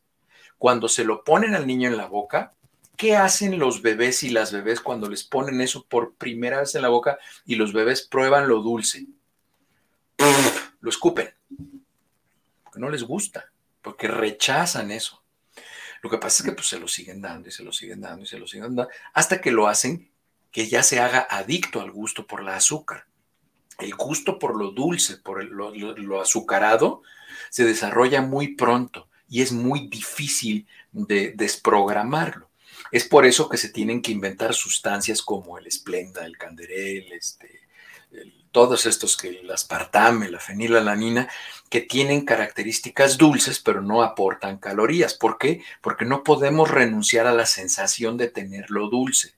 Hay por ahí un estudio, hay por ahí un estudio en el cual, fíjense, pusieron unas ratas y les pusieron uno de esos biberones invertidos con una puntita así de metal que está, que si lo tocan las ratas le salen gotitas. Le pusieron cocaína diluida en agua y pues las ratas iban y se la pasaban a todo dar y se ponían muy aceleradas y brincaban. Y en el otra esquina, después, a las dos semanas, les pusieron uno con agua con azúcar y les quitaron el de la cocaína. Se pusieron medio nerviosas las ratas los dos primeros días, fueron y probaron y vieron que era azúcar, no, y se iban y regresaron. A las dos semanas les pusieron las dos botellas, la de cocaína acá y la de azúcar allá. Las ratas rara vez ya fueron a la de cocaína, se iban a la de azúcar y acabaron obesas, acostadas, de dormían junto a la botella de azúcar con agua para, y se peleaban entre ellas para, para consumirla y para acabársela primero. Era más adictiva el azúcar que la cocaína. Y el ser adicto al azúcar, miren, yo tengo resistencia a la insulina, mis hermanos, yo sé de lo que les hablo. El tener esta adicción al azúcar, vaya, vienen desde las bebidas azucaradas y con gas, ¿no? Los refrescos, eh, los juguitos, ¿no? Y es algo que le damos a los niños y es algo que, o sea, es peligrosísimo porque se les da estas bebidas azucaradas, aunque se las den en, estos este, botecitos chiquitos, son adictos los niños a estas bebidas azucaradas. ¿Qué efectos tiene en la salud de las personas? el consumir azúcar, estos juguitos que le dan a los niños. Empecemos por los niños, digo, a mí me preocupan porque desde muy chiquitos le están dando estas cantidades de azúcar, entonces su cuerpo, ¿cómo reacciona? ¿Cómo reacciona el cuerpo a este azúcar? Hay algo que se llama índice glucémico o índice glicémico. El índice glicémico o glucémico es la capacidad que tiene un nutrimento, un alimento, un producto alimenticio, de elevar los niveles de glucosa en sangre de manera rápida después de haber sido consumido. De esa manera nosotros podemos clasificar a los alimentos que qué índice glucémico tienen. Obviamente, pues la referencia es el azúcar, ese es el, ese es el valor 1, ¿no? Y de ahí, bueno, pues se va aproximando al índice glicémico. Estos juguitos que les dan tienen un índice glicémico muy alto. ¿Qué pasa en los niños o en los adultos cuando toman un alimento muy alto en glucosa? Lo que hacen es que invitan al páncreas a sacar un flujo de insulina mm, de manera violenta, muy acelerada. ¿Y eso qué va a hacer? Bueno, pues eso incrementa el metabolismo de esa persona. Este, en el mejor de los casos, pues la insulina se puede meter a las células y puede hacer su trabajo.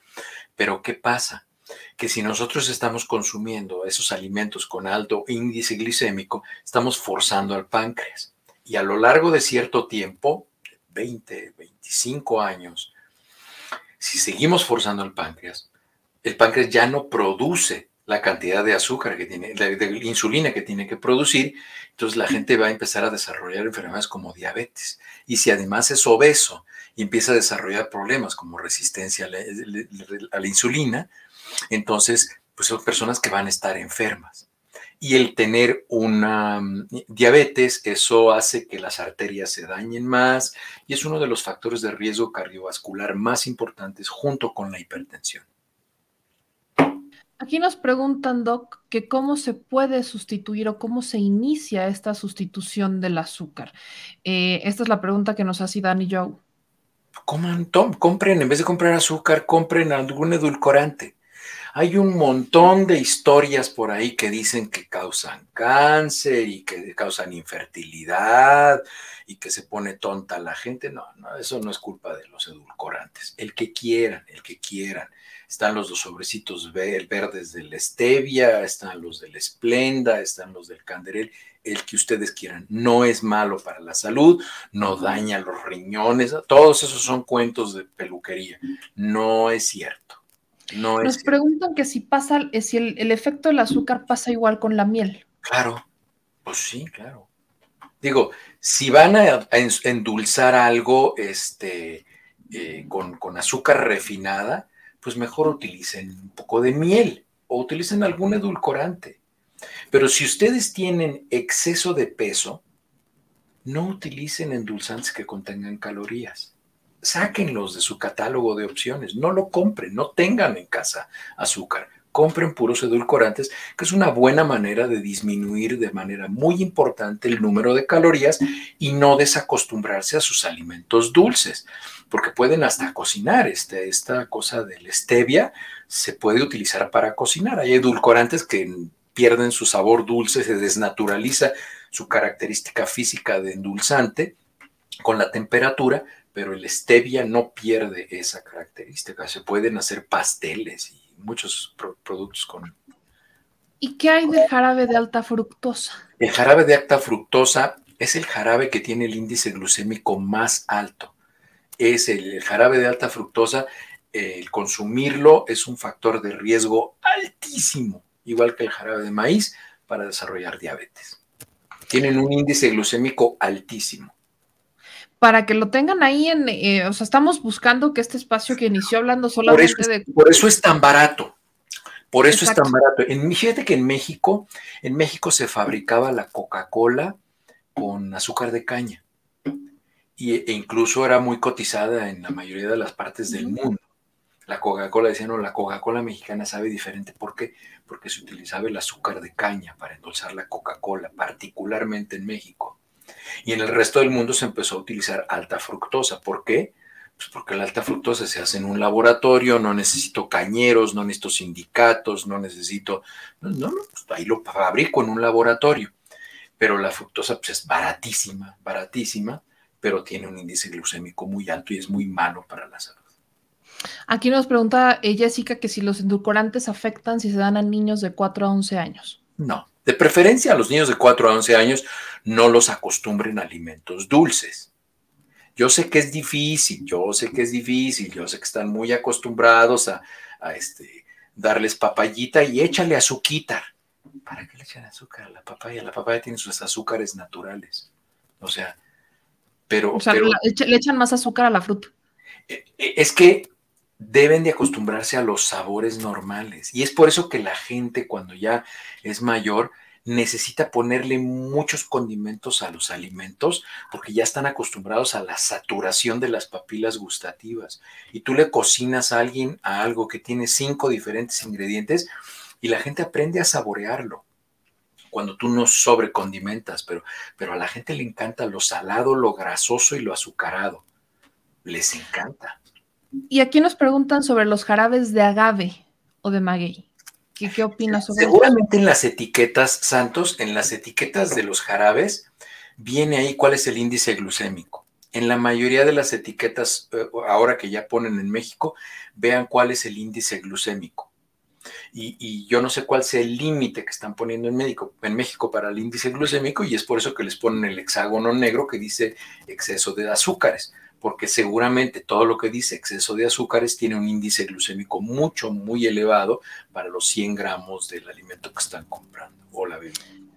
Me voy con la pregunta de Cristina Montes. Dice, me pregunta al doc Porfis, ¿en qué puede dañar el aceite de palma que contiene algunas fórmulas para bebé? No sé, no sé este que puede causar el aceite de palma, ¿no? Yo lo, lo que ya se prohibió y ya no se debe de consumir, porque ya se identificó en estudios científicos que causa un incremento del riesgo cardiovascular porque genera una elevación del riesgo de generar eh, placas de grasa en las arterias, placas de ateroma, es el aceite de coco. ¿El aceite de coco? El aceite de coco no se tiene que utilizar porque utili- incrementa mucho el riesgo de enfermedad cardiovascular.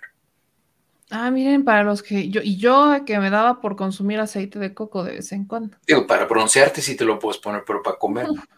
Para broncearme sí lo, sí, sí lo requiero urgentemente. Aquí, y, eh, vaya, hasta coca me pondría, Doc, hasta coca me pondría, hasta aceite de casa me pondría yo, pero no lo hago porque la salud de la piel también es importante. Pero aquí nos pregunta Eva, y está insistente con esto, que si puede hablar un poco sobre la bacteria Helicobacter pylori.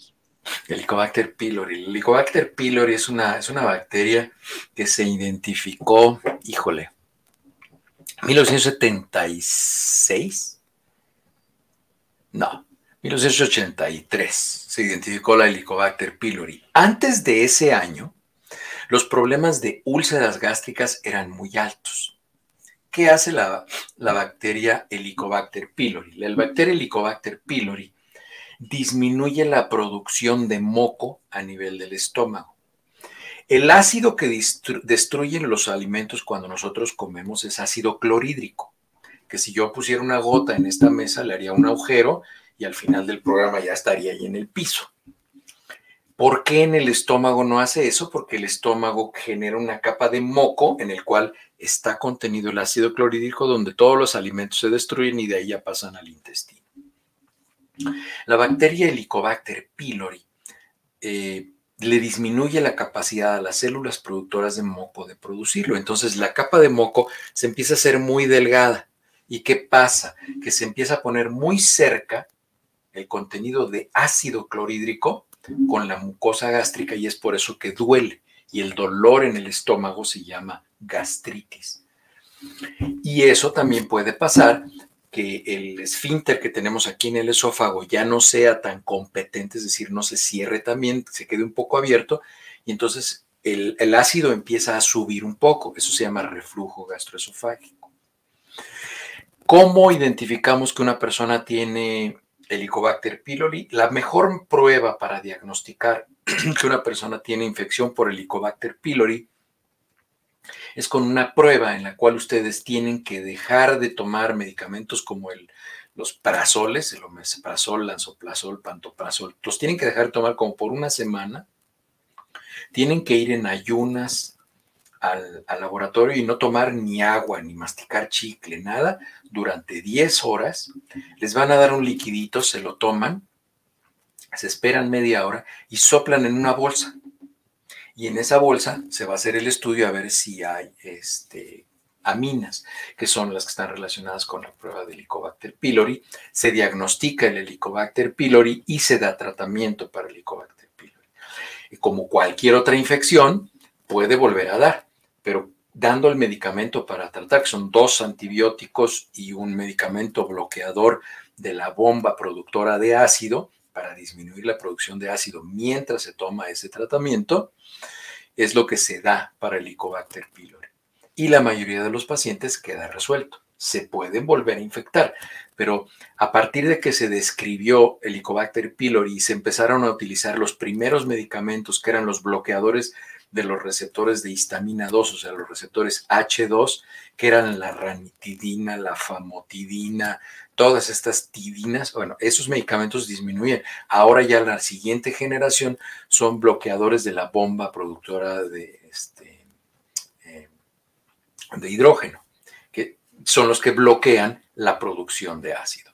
Entonces, y estos son los prazoles, los omeprazol, lanzoprazol, rabeprazol, pantoprazol, todos estos son, son este tipo de medicamentos, que hay gente que los toma como un hábito, pero sí es muy importante que si la gente tiene gastritis o enfermedad por reflujo gastroesofágico, es decir, por reflujo gastroesofágico, es decir, que se les sube la comida y siente que les quema, esas personas tienen que hacerse un examen para ver si no tienen una infección por la bacteria Helicobacter pylori.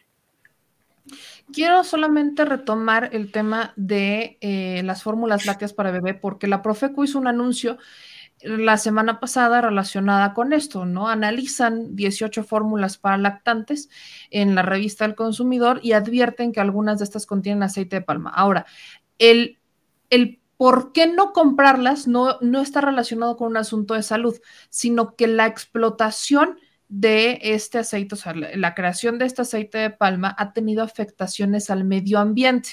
De ahí sale, por ejemplo, el tema de la Nutella. La Nutella la hacen con aceite de palma. Y esto en países como Indonesia, Malasia, ha provocado la destrucción de grandes bosques tropicales y en consecuencia han puesto en peligro orangutanes, ibones, tigres de Sumatra, rinocerontes, elefantes, etc. Entonces, hay al menos 18 fórmulas lácteas que sí las tienen, pero como el doctor Frisby lo platicaba hace ratito, estas fórmulas lácteas, y ahí es donde quisiera entrar en mi pregunta, Doc, eh, lo que también alerta la Profeco es que es el especialista quien tiene que recetar la fórmula láctea porque dependiendo la necesidad del bebé es eh, la fórmula que se va a, a, este, a recetar porque, vaya, no hay una sustitución como tal de la leche materna, pero nos preguntan por aquí que cuáles podrían ser las fórmulas lácteas eh, o cuáles son los ingredientes, qué es lo que hace especial a una fórmula láctea, en qué deberían de tener los papás este, alertas para elegir una fórmula láctea que sea apta para su bebé. Hay dos problemas relacionados con el aceite de palma. Uno es esto que tú comentabas, eh, de la manera en la que se produce. Incluso por ahí yo he oído que hay una idea de hacer con el aceite de palma algo similar a lo que se hace con, los diamantes. Porque hay diamantes que están certificados que no son diamantes de sangre, porque no se utiliza esclavitud, ni trabajo infantil, ni nada de eso. Esos son como hasta de cultivo. Se van entonces ahora también a hacer algo, certificar el aceite de palma. Ese es un problema. Y la otra es que el aceite de palma es un producto ultra procesado, es extra refinado. Entonces, eh, y obviamente, pues es un producto barato. ¿Cuál es el problema con las leches o con los productos que tienen alta fructosa, aceite de palma, lo que ustedes quieran. El problema está en que no se le advierte al consumidor y se le sustituyen unas cosas por otras por el afán de mayor ganancia y no se le avisa hay un deterioro de la calidad del producto. O sea, yo no me imagino un fabricante haciendo la leche, la leche frisbee y diciendo, ¿saben qué? La leche frisbee le mejoramos el sabor, porque además así son, le mejoramos el sabor. Habitualmente, ¿qué es mejorar el sabor? Le pusimos más azúcar. Este, le mejoramos el sabor a nuestra leche y, ahora tiene una mayor aceptación por los niños y sacan niños felices y gorditos y todas estas cosas, pero no les dicen que le disminuyeron la calidad de los sustratos de los... Eh, de las grasas que contienen, de las proteínas que contienen, nada más les dicen que sabe rico y les hacen una cajita más bonita y les ponen más colores y sacan anuncios con niños, de preferencia niños güeritos, ¿verdad? Porque pues, si le doy esa leche hasta con suerte y está güerito se me pone el niño. Entonces son, son cuestiones aspiracionales las que vinculan con la propaganda, los que venden las leches. Y entonces ese es el verdadero problema, que no le informan a la gente y utilizan publicidad engañosa. Entonces, eso sería lo importante, que además de que la Profeco pues, se hiciera acompañar del, este, de la Academia Mexicana de Pediatría y la Academia Mexicana de Pediatría con la Academia Mexicana de Nutrición, pues sacaran y dijeran, ¿saben qué? Esta es la clasificación de las leches, esta es la mejor, el mejor valor nutricional lo tiene este, este, y ahora viene la Profeco y dice, bueno, estas son las mejores, pero cuando las ponemos en precio, la mejor es la número cuatro. ¿Por qué? Porque es accesible a la mayoría de la población y es de muy buena calidad. Entonces, la mejor ya no fue la de hasta arriba, ya fue la cuatro. Pero ahí es donde las dependencias tendrían que ponerse en comunicación unas con otras. Porque, ¿qué pasa con el consumidor? Que al consumidor le dicen, la mejor leche es esta, pero en el del consumidor, pues la mejor es esta porque es la más accesible. Entonces, pues ya no saben cuál tienen que escoger. Entonces, la orientación al, consumidor no es tan completa. Entonces, tendrían que hacer una opinión colegiada. Ahí está, ahí está la pregunta. Y bueno, Doc, como todos los martes, preguntarle, ¿va a haber programa de qué se va a tratar? Cuénteme el chisme. Fíjate que estoy empezando una nueva actividad laboral que me está consumiendo mucho tiempo. Entonces vamos a poner como en receso los programas del sábado, porque tú sabes que un programa no es nada más sentarte y hablar. Es, hay que prepararlo con días de anticipación. Entonces, pues ya tengo la columna de Sin embargo con este Páez Varela y con Álvaro Delgado. Tengo aquí contigo los jueves, tengo un programa. Y este, por ejemplo, es más, esta semana no voy a poder hacer el programa de los jueves porque tengo dos, dos este, conferencias para la comunidad hispana del Departamento de Salud Pública de Colorado para que se vacunen porque no se quieren vacunar.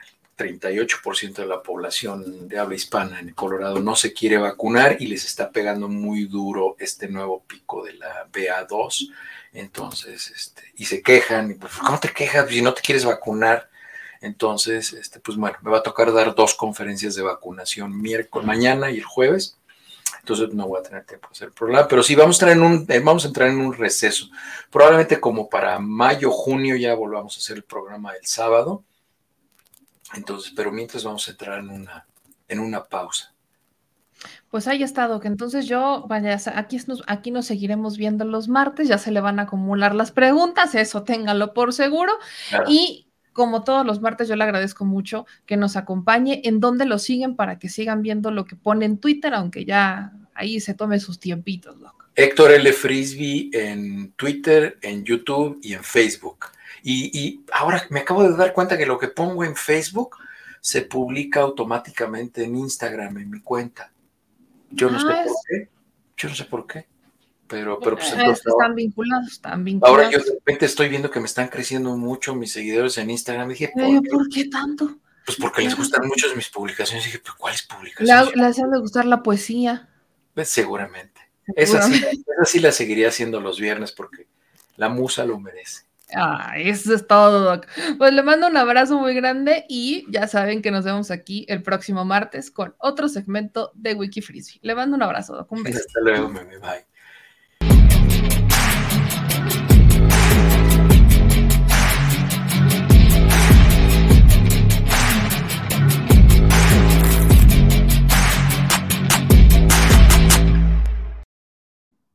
Y ahora sí, mis chilitos divinos y preciosos, estamos en la recta final del programa y quiero, vaya, quiero que me ayuden a compartir la transmisión porque vamos con la parte más picosa, más jocosa de un programa. Ya abordamos Tren Maya, eh, salud, eh, platicamos sobre la Suprema Corte, también sobre Karime Macías y, y Viva México. Así que ayúdenme a compartir, suscribirse, dejar sus likes, activar las notificaciones porque vamos a explicar el asunto de Fosfolandia. Por ahí leía que me decían, oye, ¿por qué le dices Fosfolandia? Miren, les recuerdo que en campaña, cuando Samuel García estaba haciendo campaña, eh, pues ahí su esposa Mariana Rodríguez saca el tema de fosfo, fosfo por los tenis, ¿no? Y a partir de ahí, para mí, se convirtió en la República de Fosfolandia, ¿no? A partir de esa, de esa mención de los fosfo, fosfo, que lo hicieron un emblema de campaña y demás. Entonces, hablemos de la hermana República de Fosfolandia, y un abrazo a todos mis neoloneses que ya lo aprendí a decir. No están orgullosos de mí, no están orgullosos de mí, mi bonita gente de Nuevo León, que ya puedo decir neolones, ya lo puedo decir, ya no me trabo. ¿Ven? Antes me trababa, antes me trababan decir neolones, ahora ya no, lo hago de corridito, lo hago rápido, porque ya estoy acostumbrada a hablar de mis queridos neoloneses. Y es que hoy hoy tenemos un tema y tiene que ver con la nueva constitución de Nuevo León. Vamos por partes. Primero hay que decir que Morena no tiene ni siquiera mayoría en el, o sea, son cuatro diputados, tres, cuatro diputados que tiene Morena en Nuevo León. O sea, no, no, a duras penas y ganan, a duras penas y discuten, o sea, a duras penas y discuten. Y no es por, no es por le mando ahí un abrazo a Nilu Bendición y a todos los que están por ahí, porque sé que hacen su mayor chamba, sé que intentan hacerlo mejor, pero no son mayoría. Entonces, recordarles también como antecedente que en esta elección la que gana Samuel García la gana con 700 mil votos de un padrón electoral de prácticamente 4 millones de personas. O sea, es un estado con ya tirando las 6 millones de personas. Es un estado grande con 6 millones de personas en donde su padrón, o sea, su listado nominal, las personas que pueden votar son prácticamente la mayoría, son 4 millones, poquito más de 4 millones. De esas 4 millones, votó casi 2 millones de personas. Esto quiere decir que hubo muchísimas que no salieron a votar. Y de estas casi dos millones que votaron, 700 mil son las que le dan la victoria a Samuel García. Entonces, aquí vale la pena mencionar que, bajo mi hipótesis, estas 700 mil personas que le dieron la victoria a Samuel García son en su mayoría chavos, o sea, son más o menos de mi generación. ¿Por qué? Vean las publicaciones, vean un poco lo que está pasando en Nuevo León. O sea, vean el contexto en el que estamos. Yo no, vaya, no, no traigo nada en contra de Samuel García de forma personal. No tengo nada ni siquiera en contra de Mariana Rodríguez de forma personal. Lo que tengo en contra es su forma de gobernar. Y es que a todas luces parece que esto es un efecto Peña Gaviota. Así de claro. Y cada día me lo dejan más claro. Y con este tema me lo dejan todavía más claro. ¿Qué pasó en Fosfolandia? Bueno, el gobernador saben que trae esta idea de una nueva constitución que ya fue aprobada en una primera ronda. Este, y esta nueva constitución no busca hacer algunas regulaciones y cambiarlo como al nuevo Nuevo León. Esta nueva constitución, pues vaya, Morena, insisto, no tiene, no, tiene forma de hacer un equilibrio en el Estado, entonces literalmente estamos expensas de que se apruebe esta reforma. Y lo único que hace Morena es pues estar consiguiendo como espacios y estar como consiguiendo ahí un momento, ¿no? Entre Morena y PT, como que intentan ahí al menos discutir, ¿no? Al menos poner sobre la mesa temas, pero no son equilibrio. No hay forma de que esto no se pudiera aprobar. Entonces, el gobernador hace esta propuesta y en esta propuesta hay algo que viene en el artículo 135 de la nueva constitución. Y eso quiere decir, y esto habla sobre las atribuciones del Poder Ejecutivo. El tema esta es la nueva constitución de Nuevo León, ¿no? Aquí vienen la constitución que presentan el 7 de marzo, aquí está el artículo 135, que habla, esta es la sección tercera que habla de las facultades y obligaciones del gobernador del estado. Pónganme toda la atención del mundo a lo que les voy a decir, porque aquí ya sé que ya, ya el gobernador se quiso salir por la tangente y créame que no va a pasar. El artículo 135 dice que a la persona titular del Poder Ejecutivo le corresponde proteger la seguridad de las personas y sus bienes, nombrar y remover libremente a titulares de dependencias que integran la administración centralizada y paraestatales y demás, eh, auxiliar a los tribunales del Estado, ejercer el presupuesto asignado del poder ejercer la superior inspección de la función ejecutiva y aquí, este es el punto, dice, imponer multas que no excedan del importe de un jornal o salario de un día o arresto hasta por 36 horas a los que desobedecieren sus órdenes o le faltaran al debido respeto en los términos del artículo 15 de esta Constitución. Aquí está, lo están viendo, tómenle captura de pantalla. Vámonos al artículo 15 de la Constitución. Vámonos al artículo 15 que está en estas primeras páginas de la nueva Constitución del Estado de Nuevo León que se está sometiendo a votación. Aquí, déjenme le pongo, va para abajo, va para abajo, artículo 15. Eh, la investigación de los delitos que corresponde al Ministerio Público de los policías, de las cuales actuarán bajo la conducción, el ejercicio de la acción penal ante los tribunales. O si se dan cuenta, no, no me checa el artículo 15, porque ni siquiera se refiere a esto. Pero vean a lo que me refiero. El artículo 15 aquí, ¿no? Habla sobre el infractor de los reglamentos gubernativos o de policía, fuese gobernador u obrador o trabajador, el tema de las sumas, ¿no? Cómo se va a sancionar viene la imposición de sanciones, que es el Ministerio Público el que tiene que considerar los criterios de la ley, las instituciones, la regulación de la sección de ingreso, formación y demás. Este, aquí dice el establecimiento de bases de datos criminalísticos y demás. O sea, si se dan cuenta, el único que checa el artículo 15 a lo que se refiere este, en la nueva constitución de Nuevo León es a que, pues a cómo va a ser catalogada la sanción, nada más. Pero el artículo 135 de esta constitución, de la nueva constitución del Estado de Nuevo León, aquí me regreso, hace referencia a este artículo. Este es solamente un ejemplo para que entendamos cómo es que desde mi perspectiva esto está hecho con las patas. Aquí se las regreso, artículo 35. Aquí está, artículo 35. Tarararara, ya me pasé, está aquí arribita.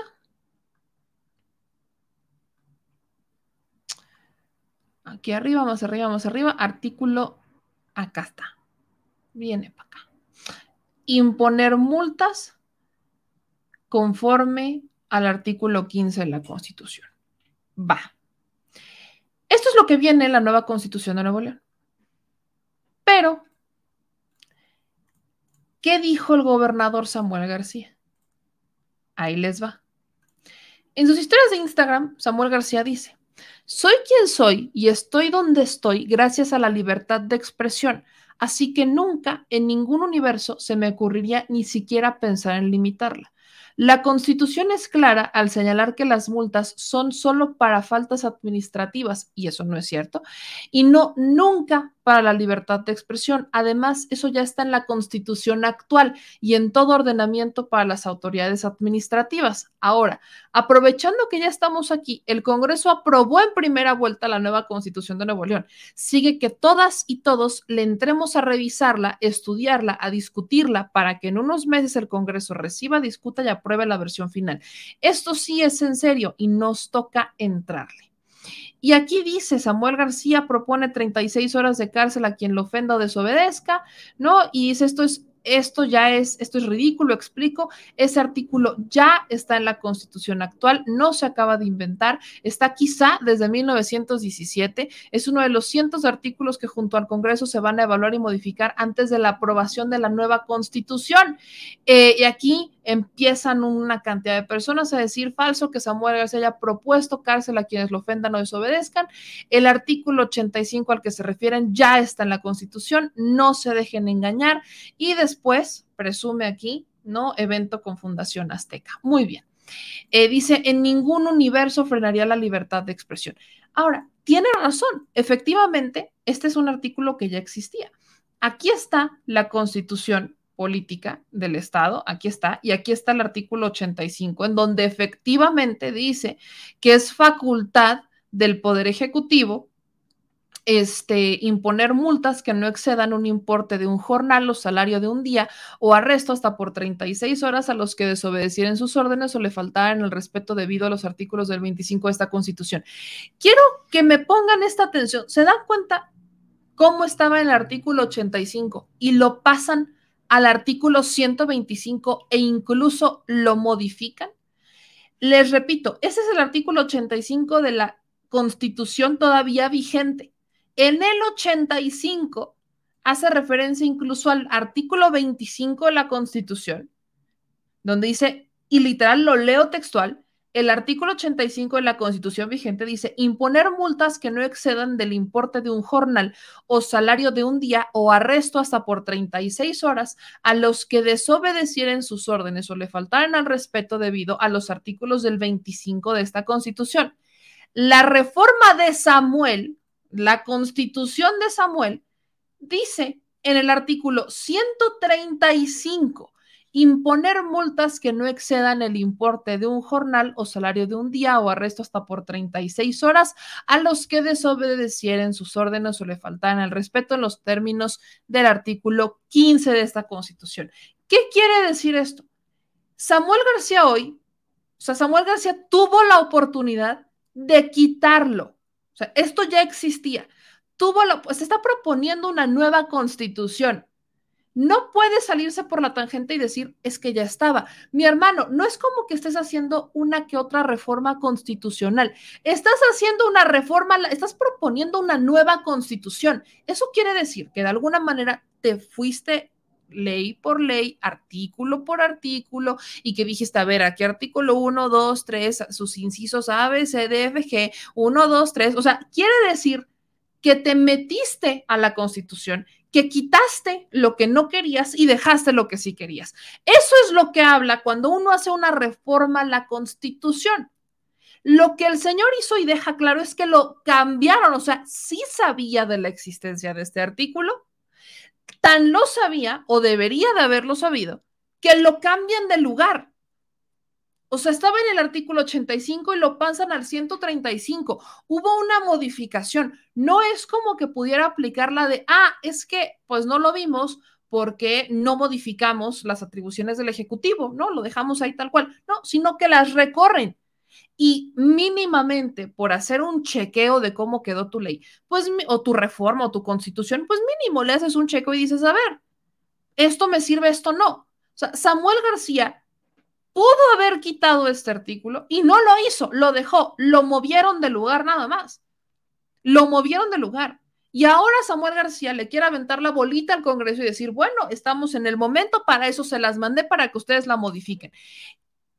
¿Qué gobernante en su sano juicio manda una propuesta de reforma para que se la modifiquen? No lo hacen. Los, cuando haces una propuesta, lo que estás esperando es que pase de forma íntegra, porque la estás haciendo por un motivo, porque quieres mejorar algo, porque quieres solucionar un tema, por lo que tú quieras.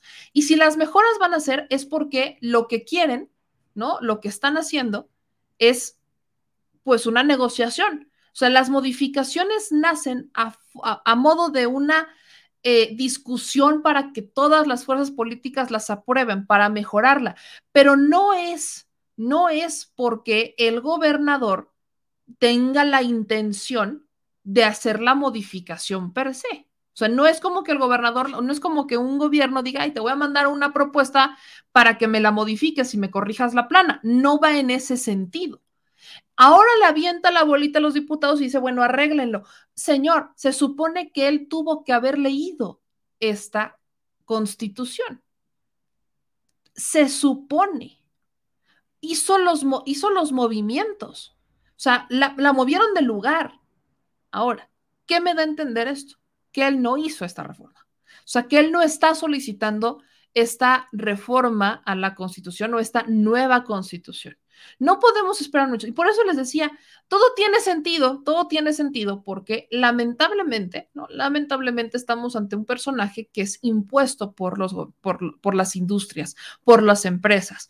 Y para muestra, vean su gabinete. O sea, no es como para que digan, ay, es que cuál es tu hipótesis o cuáles son tus pruebas para que digas que Samuel García es de los empresarios. Vean su gabinete, vean el gabinete.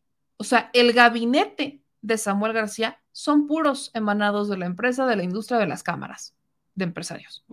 Todos ellos son de ahí. Entonces, vaya, e, es importante que esto lo tengamos en escena. Efectivamente, el artículo ya existía, pero hubo una modificación.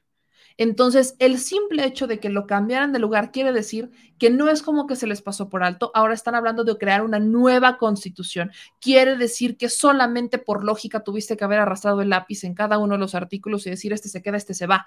Él decidió dejarlo, se les pasó, no la hizo o hay que profundizar en esta reforma. Lo bueno aquí es que son los ciudadanos, son los ciudadanos quienes están poniendo énfasis en esto, son los ciudadanos quienes están revisando, quienes están poniendo el dedo en la llaga y quienes están obligando al gobernador a hacer estos cambios, obviamente lavándose las manos, tal y como lo hizo con el tema del agua, ¿no? Que hoy, por cierto, el presidente tuvo esta reunión con las cámaras de la industria del Estado de Nuevo León, en donde generaron ciertos consensos, incluidos el tema del agua. Entonces, es el presidente quien tuvo que venir a arreglar el tema del agua con las industrias, no es el gobernador, el señor solamente se está lavando las manos, esta ya ha sido como una constante en el gobierno de Samuel García, de lavarse las manos, porque lo que le importa a Samuel García, que es lo mismo que le importa al Faro, por eso hablo de el sello de movimiento ciudadano, es la imagen pública qué tanta es la percepción que tiene la gente de ellos. En el caso, y son dos formas de operar distintas, pero tienen similitudes. En el caso de Samuel, las redes sociales son su fuerte. Y entonces busca que a través de las redes sociales se vea como un personaje cercano, que se vea como una persona que impacta con la gente, que es un joven, que tiene ganas, que, que, es social, que es, que es amoroso, que la esposa, que el amor, que viva los niños y no sé qué. Eso es a través de las redes sociales. Pero en los hechos, con el tema de la nueva constitución deja claro que no es él ni siquiera el que está proponiendo la nueva constitución. Hay alguien atrás de Samuel García y además de esto, creo que esta parte importante debería de dejarse clara, es que Samuel García pues no está gobernando, está gobernando con una inexperiencia brutal y en vez de asumir la responsabilidad, en vez de decir, ¿saben qué? Lo dejamos o saben qué, se nos pasó, saben qué, no vi el artículo, yo no lo hice, yo no, en vez de aceptar cualquier tipo de responsabilidad y decir, vamos a eh, pedirle a los diputados que, bueno, ya que la mandamos, la regamos, que, la, que lo modifiquen, ¿no? En vez de asumir una responsabilidad, porque hubo una responsabilidad por parte del señor, la avienta la bolita y dice, ya estaba en la constitución, si ya estaba, este, pues ahora les toca a los diputados que la corrijan, ¿no? ¿Qué espera de unos diputados que en su mayoría van a aprobar lo que él diga. ¿Qué están esperando? ¿Qué están esperando, pues? ¿Qué espera Samuel García? Entonces, eh, importante poner esto sobre la mesa porque este sello es el sello de Movimiento Ciudadano. No se dejen ir con la finta. Digo, qué bueno que van a cambiar el artículo por fin pero de no haber salido en medios de comunicación esto, la gente ni enterada de que este artículo ya existía. Digo, no todos, pero la gente ni enterada de que este artículo ya existía, de que es parte de las atribuciones del gobernador y que su gobernador de Fosfolandia decidió dejarlo. Eso es importante que lo pongamos sobre la mesa. Este, voy con sus comentarios. Dicen Samuel es un títere, totalmente de acuerdo, Vicky Gómez. Dice José Peña vio mi presidente AMLO y José Ramón López Beltrán y Pío López Obrador, ídolos de los perianistas. Mm. Dice Marcel Ramos, en conclusión, antes de AMLO, todo lo mencionado por Samuel estaba redactado con fines empresariales. Después de llegar AMLO en Nuevo León, los proyectos anteriores del Bronco se retomaron. Presa y tren, dice Marcel Ramos. Este. Luego nos dicen, se volvió el gobernador Pilatos, buena forma. Oscar Hermosillo, me, llamé el que bueno que no ibas en Nuevo León, ya te hubiera multado con un día de trabajo. Que se atreva. Eh, luego nos dicen, creo que es más inteligente que burro. Te amo, meme. Este, yo también, Martín Morelos, a todos. Ya me dio sueño, bye. Pues váyase a dormir, mi querido Demetrio. Eh, luego nos dicen acá, ¿qué empresarios? Si casi todas las empresas íconos del viejo Nuevo León ya las vendieron. Bueno, pues todavía hay empresarios. Dice Marce, te comparto. Antes de hablar de Samuel con AMLO, antes que, antes te comparto que antes de hablar Samuel con AMLO, él empezó a proponer tres nuevas líneas de metro, los cuales saldrán muy caras. Después de la plática con AMLO, se retoma el tren suburbano. Eh, dice Alejandra, no le hubiera hecho la chamba a ese gobernete. Eh, dice, en resumen, el títere 2 quiere poner ya en su informe de gobierno que propuso una reforma constitucional, lo que sea para legitimarse o justificarse. Eh, luego acá nos dicen otros comentarios, la Marianita resultó ser la Martita, ella se lo dictó y no lo leyeron bien. Eh, Emilia Cruz, si estos son unos meses, ahora imagínense lo que va a pasar en los próximos años. Bye bye al norte trabajador. Eh, dice, ¿dónde puedo leer la propuesta de reforma de AMLO para leerla íntegramente, o sea, completa? Hablas de la reforma eléctrica, Déjeme buscarla porque actualmente está en la Cámara de Diputados. Eh, dicen, y el gobernador hace o deshace la constitución, la modifica a su favor o intereses, luego se quieren comer a nuestro presidente AMLO, si mueve una letra, hazme un favor. Pura hipocresía, dice Bárbara Parra. Eh, dice aquí Juliana, transmisión de maratón, ya hacía falta unos programas así de largos y tendidos. Mi querida aquí, el de ayer fue maratón, o sea, el de ayer nos aventamos tres horas, casi cuatro de programa, hoy son dos y media son dos y media y miren, porque mañana no va a haber detrás de la mañanera, porque mañana no va a haber detrás de la mañanera. Acuérdense que este, para los que no, para los que se perdieron la transmisión de en la mañana, les aviso ahorita que eh, me hablaron en la mañana para invitarme a un desayuno plática con la OEA, con la OEA, con este grupo de los este, visitantes, observadores de la revocación de mandato. Entonces es a las nueve de la mañana y obviamente pues uno no va, no va a terminar, ¿verdad? Pues, no va, no, no creo terminar antes de la, este, del detrás de la mañana. Entonces les dejamos programado para mañana en la mañana este video de la entrevista que tuvimos con, hablando de empresarios, con el empresario Carlos Chavira, para que la puedan retomar exclusivamente el fragmento de su entrevista. Y ya les estaré platicando cómo me fue, estén pendientes de las redes sociales, porque este, dice Guillermo Cano, entonces falta hora y media de programa. Vamos bien, vamos bien para retomar, para retomar este, el, tiempo perdido. Pero lo que sí es que nos, pues vaya, me invitaron y se los platiqué en la mañana. Yo a la primera que busqué, y lo tengo que decir, fue a mi querida Lina, le dije, vamos, pero no puede, no puede mi querida Lina acompañarme. Pero eh, lo que están haciendo, o lo que nos dijeron en la OEA, es que eh, pues están buscando platicar con quienes están a favor y en contra, de, o sea, a favor de la revocación, pero a favor de que se quede el presidente y también en contra de que se quede el presidente, cualquiera de las dos respuestas, porque quieren platicar para conocer un poco más del proceso. Entonces, pues con todo gusto, ¿no? Con todo gusto, con todo gusto vamos a compartir nuestras, este, nuestra visión sobre la revocación de mandato, que es un ejercicio inédito en México, y pues vamos a ver ahí cómo están las cosas. Entonces, yo mañana les estaré obviamente informando, es una reunión privada, entonces obviamente no voy a poder hacer una transmisión desde allá, ojalá me dejaran, pero este, les voy a platicar, les voy a platicar cómo está porque este, creo que también es importante y abona la construcción de la revocación de mandato. Entonces, por eso no va a haber detrás de la mañanera. Mañana ya les voy avisando. Víctor MX, es tu cumpleaños. Muchísimas felicidades, mi querido Víctor. Te mando un beso gigante, enorme, divino y precioso. Pásala y espero que la hayas pasado muy bonito.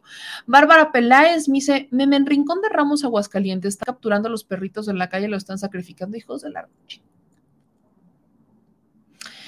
Hace rato veía, y ya le di también RT, de eh, cómo lamentablemente eh, también he visto que eh, intentaron, ya ahí me quedé con la información a medias, eh, sacar al, refugio franciscano de perros que tiene años ahí eh, en un predio que fue destinado para eso. Tengo entendido que ya no los iban a sacar, pero que hoy habían llegado, o sea, que hoy fue como no sé si un malentendido porque ya se había arreglado de que se quedaran en el predio. Eh, creo que esto es en Coajimalpa. Y esto que me estás diciendo en Aguascalientes no saben cómo me parten la madre. Y miren, ya va casi ser medianoche, pero creo que vale mucho la pena mencionar que se ha contemplado muy malamente el tema de los eh, perros y gatos callejeros como una plaga. Y cuando lo consideran como una plaga, su primera, eh, su primera reacción es como si fueran a fumigarlos. Y no va por ahí. Lamentablemente muchas veces, y ahí tenemos que hacer algo, eh, vaya, estoy comprometida con eso, en visibilizar el tema de los perros y gatos de la calle, porque esto es un asunto ciudadano en donde nosotros hemos fallado, porque hay mala información, más bien no hay información, porque no hay campañas de esterilización, porque se sigue promoviendo la compra de animales, porque siguen buscando tener el perrito más bonito, bonito y precioso que para ganar una compra, o sea, sacar dinero de los animales, cuando podemos aprovechar las virtudes de los animales para mil y una otras cosas, mil y una otras cosas. Detectan el cáncer con el olfato, este, son de apoyo, rescatan, o sea, son las virtudes que tienen los animales son maravillosas y nuestros antepasados lo entendían muy bien. Lamentablemente, aquí, cuando entró el factor dinero, es cuando le vino a dar en la madre a todo esto, porque lejos de aprender a convivir con ellos, de vivir en una armonía, de que nos ayudaran y nosotros ayudarles y demás, nos hemos convertido nosotros, los seres humanos, en la mayor plaga de la historia. Ah, pero no hablen de fumigarnos porque entonces entramos en pánico. Bueno, deberíamos aprender a entender y gracias por alertarme de esto. Este, dijo José Casanova, meme, ¿por qué defiendes a los paneaguados? Disculpa, ¿cuándo? ¿Cómo? ¿A quién defiendo? ¿What? Mi querido José Casanova, creo que te equivocaste de programa. Este, luego nos dicen aquí en otros comentarios, concientizar en las escuelas, totalmente de acuerdo. Dice, un muchacho grabó a los mañosos de Televisa Reforma grabando nueve personas que según estaban en contra de la reforma eléctrica. Va a haber gente a favor en contra, pero lo que sí es importante es que hagamos este, hagamos eco también nosotros, ¿no? Eh, dicen aquí en sus comentarios, ¿Por qué les dices perros?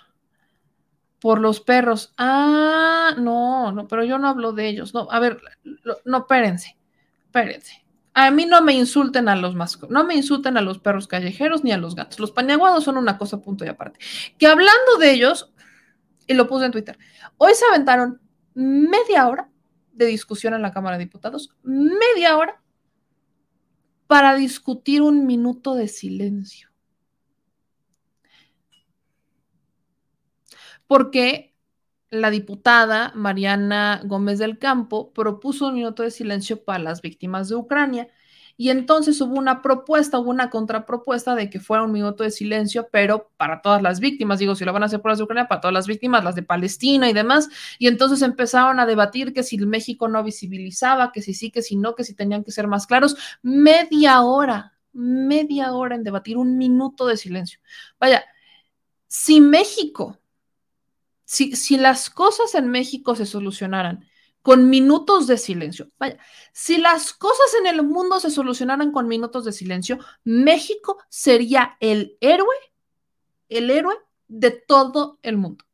Así es sencillo, así es sencillo, pero bueno.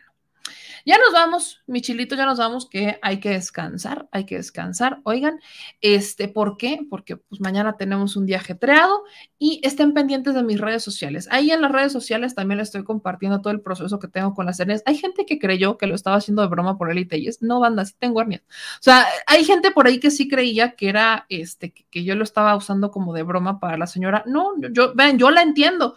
Yo sé lo que es tener hernias. Ella dice que tiene siete, yo tengo dos. Entonces, este, no es competencia ni mucho menos, pero este, pues sí, sí tengo hernias. Entonces, quería compartirles este proceso y les estoy compartiendo este proceso en Instagram de cómo estamos haciendo el tratamiento, porque me habían pedido que fuera una cirugía. Bueno, el, diagnóstico es que sí está delicadón. Eso, eso, es algo con lo que he vivido ya desde hace muchos años. No me acabo de enterar que tengo hernias, las tengo desde hace ya varios años, pero en días recientes, en días recientes, he tenido este, pues un problema ahí que me ha imposibilitado hacer ciertas cosas. Así que estamos haciendo el tratamiento por las hernias y obviamente pues este es un tratamiento que le estamos compartiendo ahí en las redes sociales para que ustedes también sean parte de esto. Creo que es importante visibilizar sobre el asunto de las redes, de, las hernias, de la salud y también el tema de salud mental, ¿no? Yo soy muy fan de las terapias y cuando mando a la gente a la terapia no lo hago de broma, digo, todos deberíamos ir a terapia, todos deberíamos ir a terapia alguna vez en la vida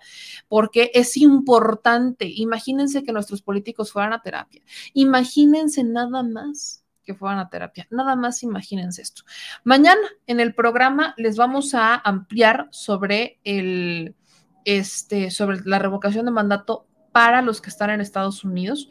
Recuerden que si no se registraron, esta es una pregunta que me hacen, si no se registraron en la eh, plataforma para votar desde hace tiempo, no van a poderlo hacer.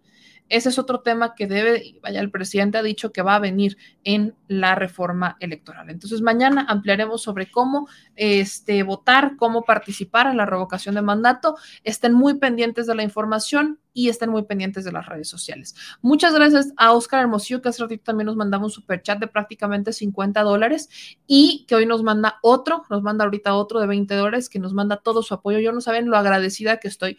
Recordarles, ahora sí que ya estamos cerrando el programa, que estamos haciendo estas chilegiras, o al menos estamos planeando estas chilegiras, que no vamos a poder hacer sin ustedes. Entonces, ustedes me dicen, meme, ¿por qué no vienes a Los Ángeles? Meme, ¿por qué no vienes a Quintana Roo? Meme, ¿por qué no vienes a Oaxaca? Meme, ¿por qué no vamos? Porque nos hace falta lo más importante, el recurso.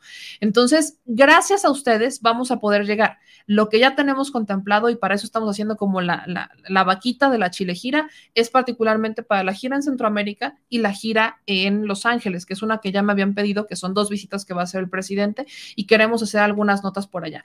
Pero además tenemos el tema electoral, entonces nos, nos tenemos que ir a Durango, tenemos lo del tren Maya en Quintana Roo, tenemos que ir a Aguascalientes, que me han pedido mucho también por temas de campaña, tenemos el asunto de Hidalgo, también por campañas, Tamaulipas, Oaxaca, o sea, queremos ir a todos lados, pero nosotros no nos podemos mover si ustedes no nos dicen. Entonces, hay formas para ayudarnos, pueden hacer sus donativos a través de los superchats, pueden mandarnos superchats si nos ven en YouTube.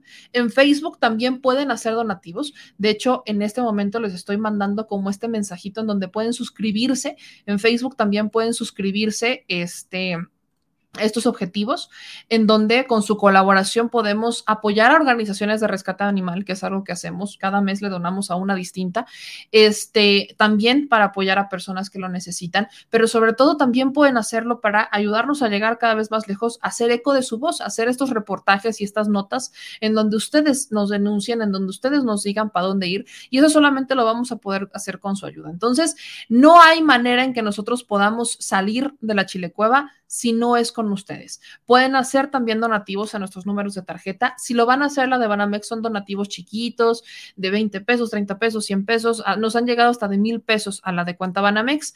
Pero si quieren hacer donativos más grandes, como en su momento nos los han hecho Marino Vallejo y demás, lo pueden hacer a la cuenta Bancomer que está apareciendo, bueno, BBVA. Soy una señora que le sigue diciendo Bancomer a BBVA. Pero bueno, lo pueden hacer a BBVA. También tenemos PayPal, que está en la descripción del video, van a encontrar todo. En la descripción del video de YouTube siempre encuentran todo y no hay pierde. Y si no tienen forma, porque vaya, no hay forma que nos puedan apoyar económicamente, ayúdenos a compartir la transmisión. Es algo que les he dicho. Miren, aquí está nuestra chile alcancía que esta se está llenando con los superchats que nos han estado llegando, ¿no? Aquí se, se está llenando ya prácticamente está a tope. Pero, pero, hay quienes dicen, ¿sabes qué, Yo no te puedo dar donativo. ¿Qué pueden hacer? Ayúdenos a que cada vez más personas se suscriban al canal. Las visualizaciones de nuestros videos nos ayudan también económicamente. Eso es nuestra principal fuente de ingresos. Entonces, ayúdenos suscribiéndose al canal, compartiendo la transmisión y que su familia se suscriba también, que compartan la transmisión, que compartan los, los videos, los clips que sacamos, los pequeños extractos que sacamos del noticiero, que compartan todo lo que hacemos y que se lo compartan a más personas y que también esas personas se suscriban y demás. Hagamos una cadena.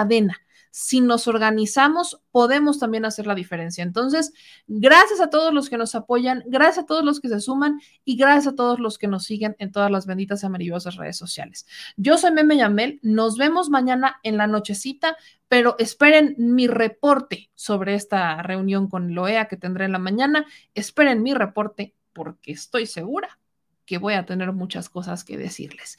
Yo soy Meme Yamel, síganme en todas las redes sociales, les mando un beso a todas y a todos, descansen y ahora sí, adiós.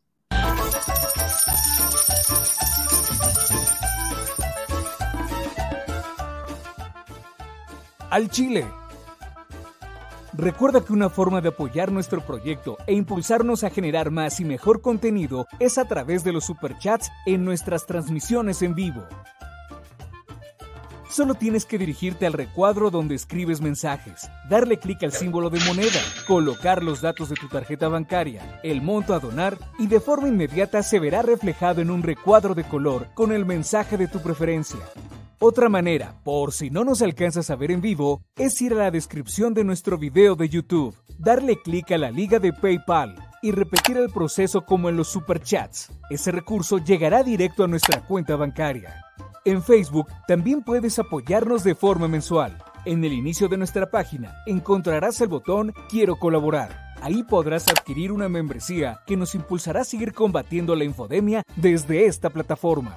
Y si eres de los que no confía en la tecnología, puedes hacer un depósito o transferencia a nuestro número de tarjeta Banamex, desde cualquier establecimiento, banco y hasta tu aplicación móvil. Anótalo. El número es 4766-8415-9203-0897. Recuerda, Esto es completamente voluntario. Y es una forma de apoyar e involucrarte más con este proyecto independiente. Hazlo tuyo y comparte.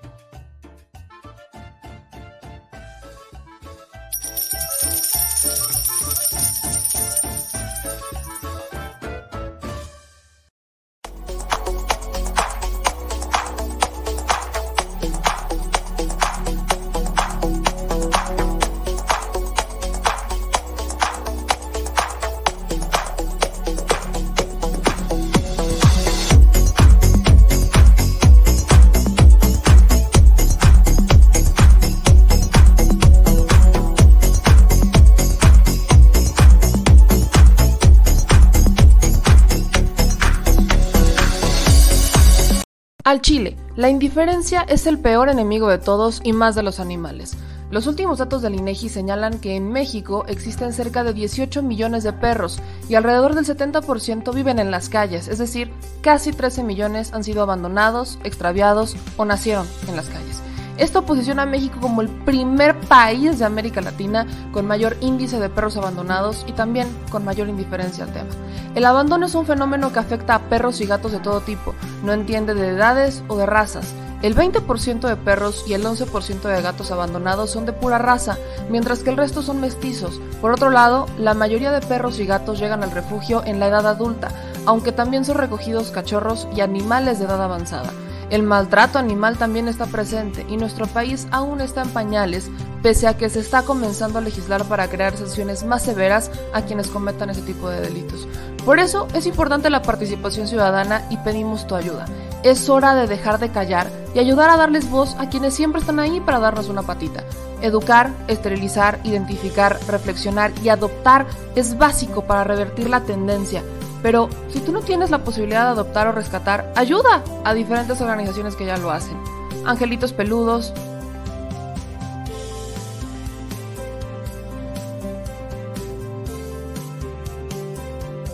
Amor sin raza.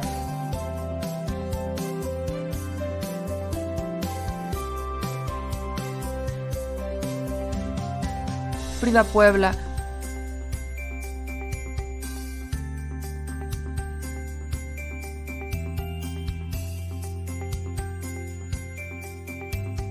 Rivera Rescue,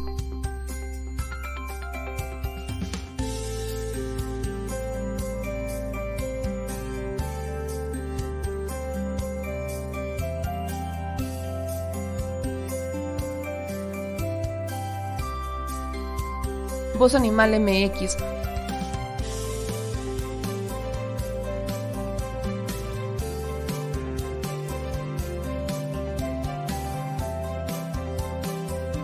el albergue San Cristóbal,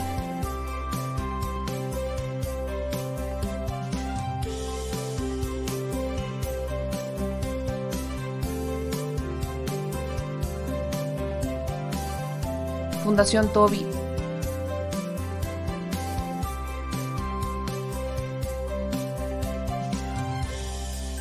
o Patitas Invisibles son algunas de las organizaciones a las que constantemente donamos y apoyamos, pero no es suficiente. Ayúdanos a que sean más voces las que salven vidas. Sus patitas, de verdad, pueden salvar tu vida. Difunde y dona.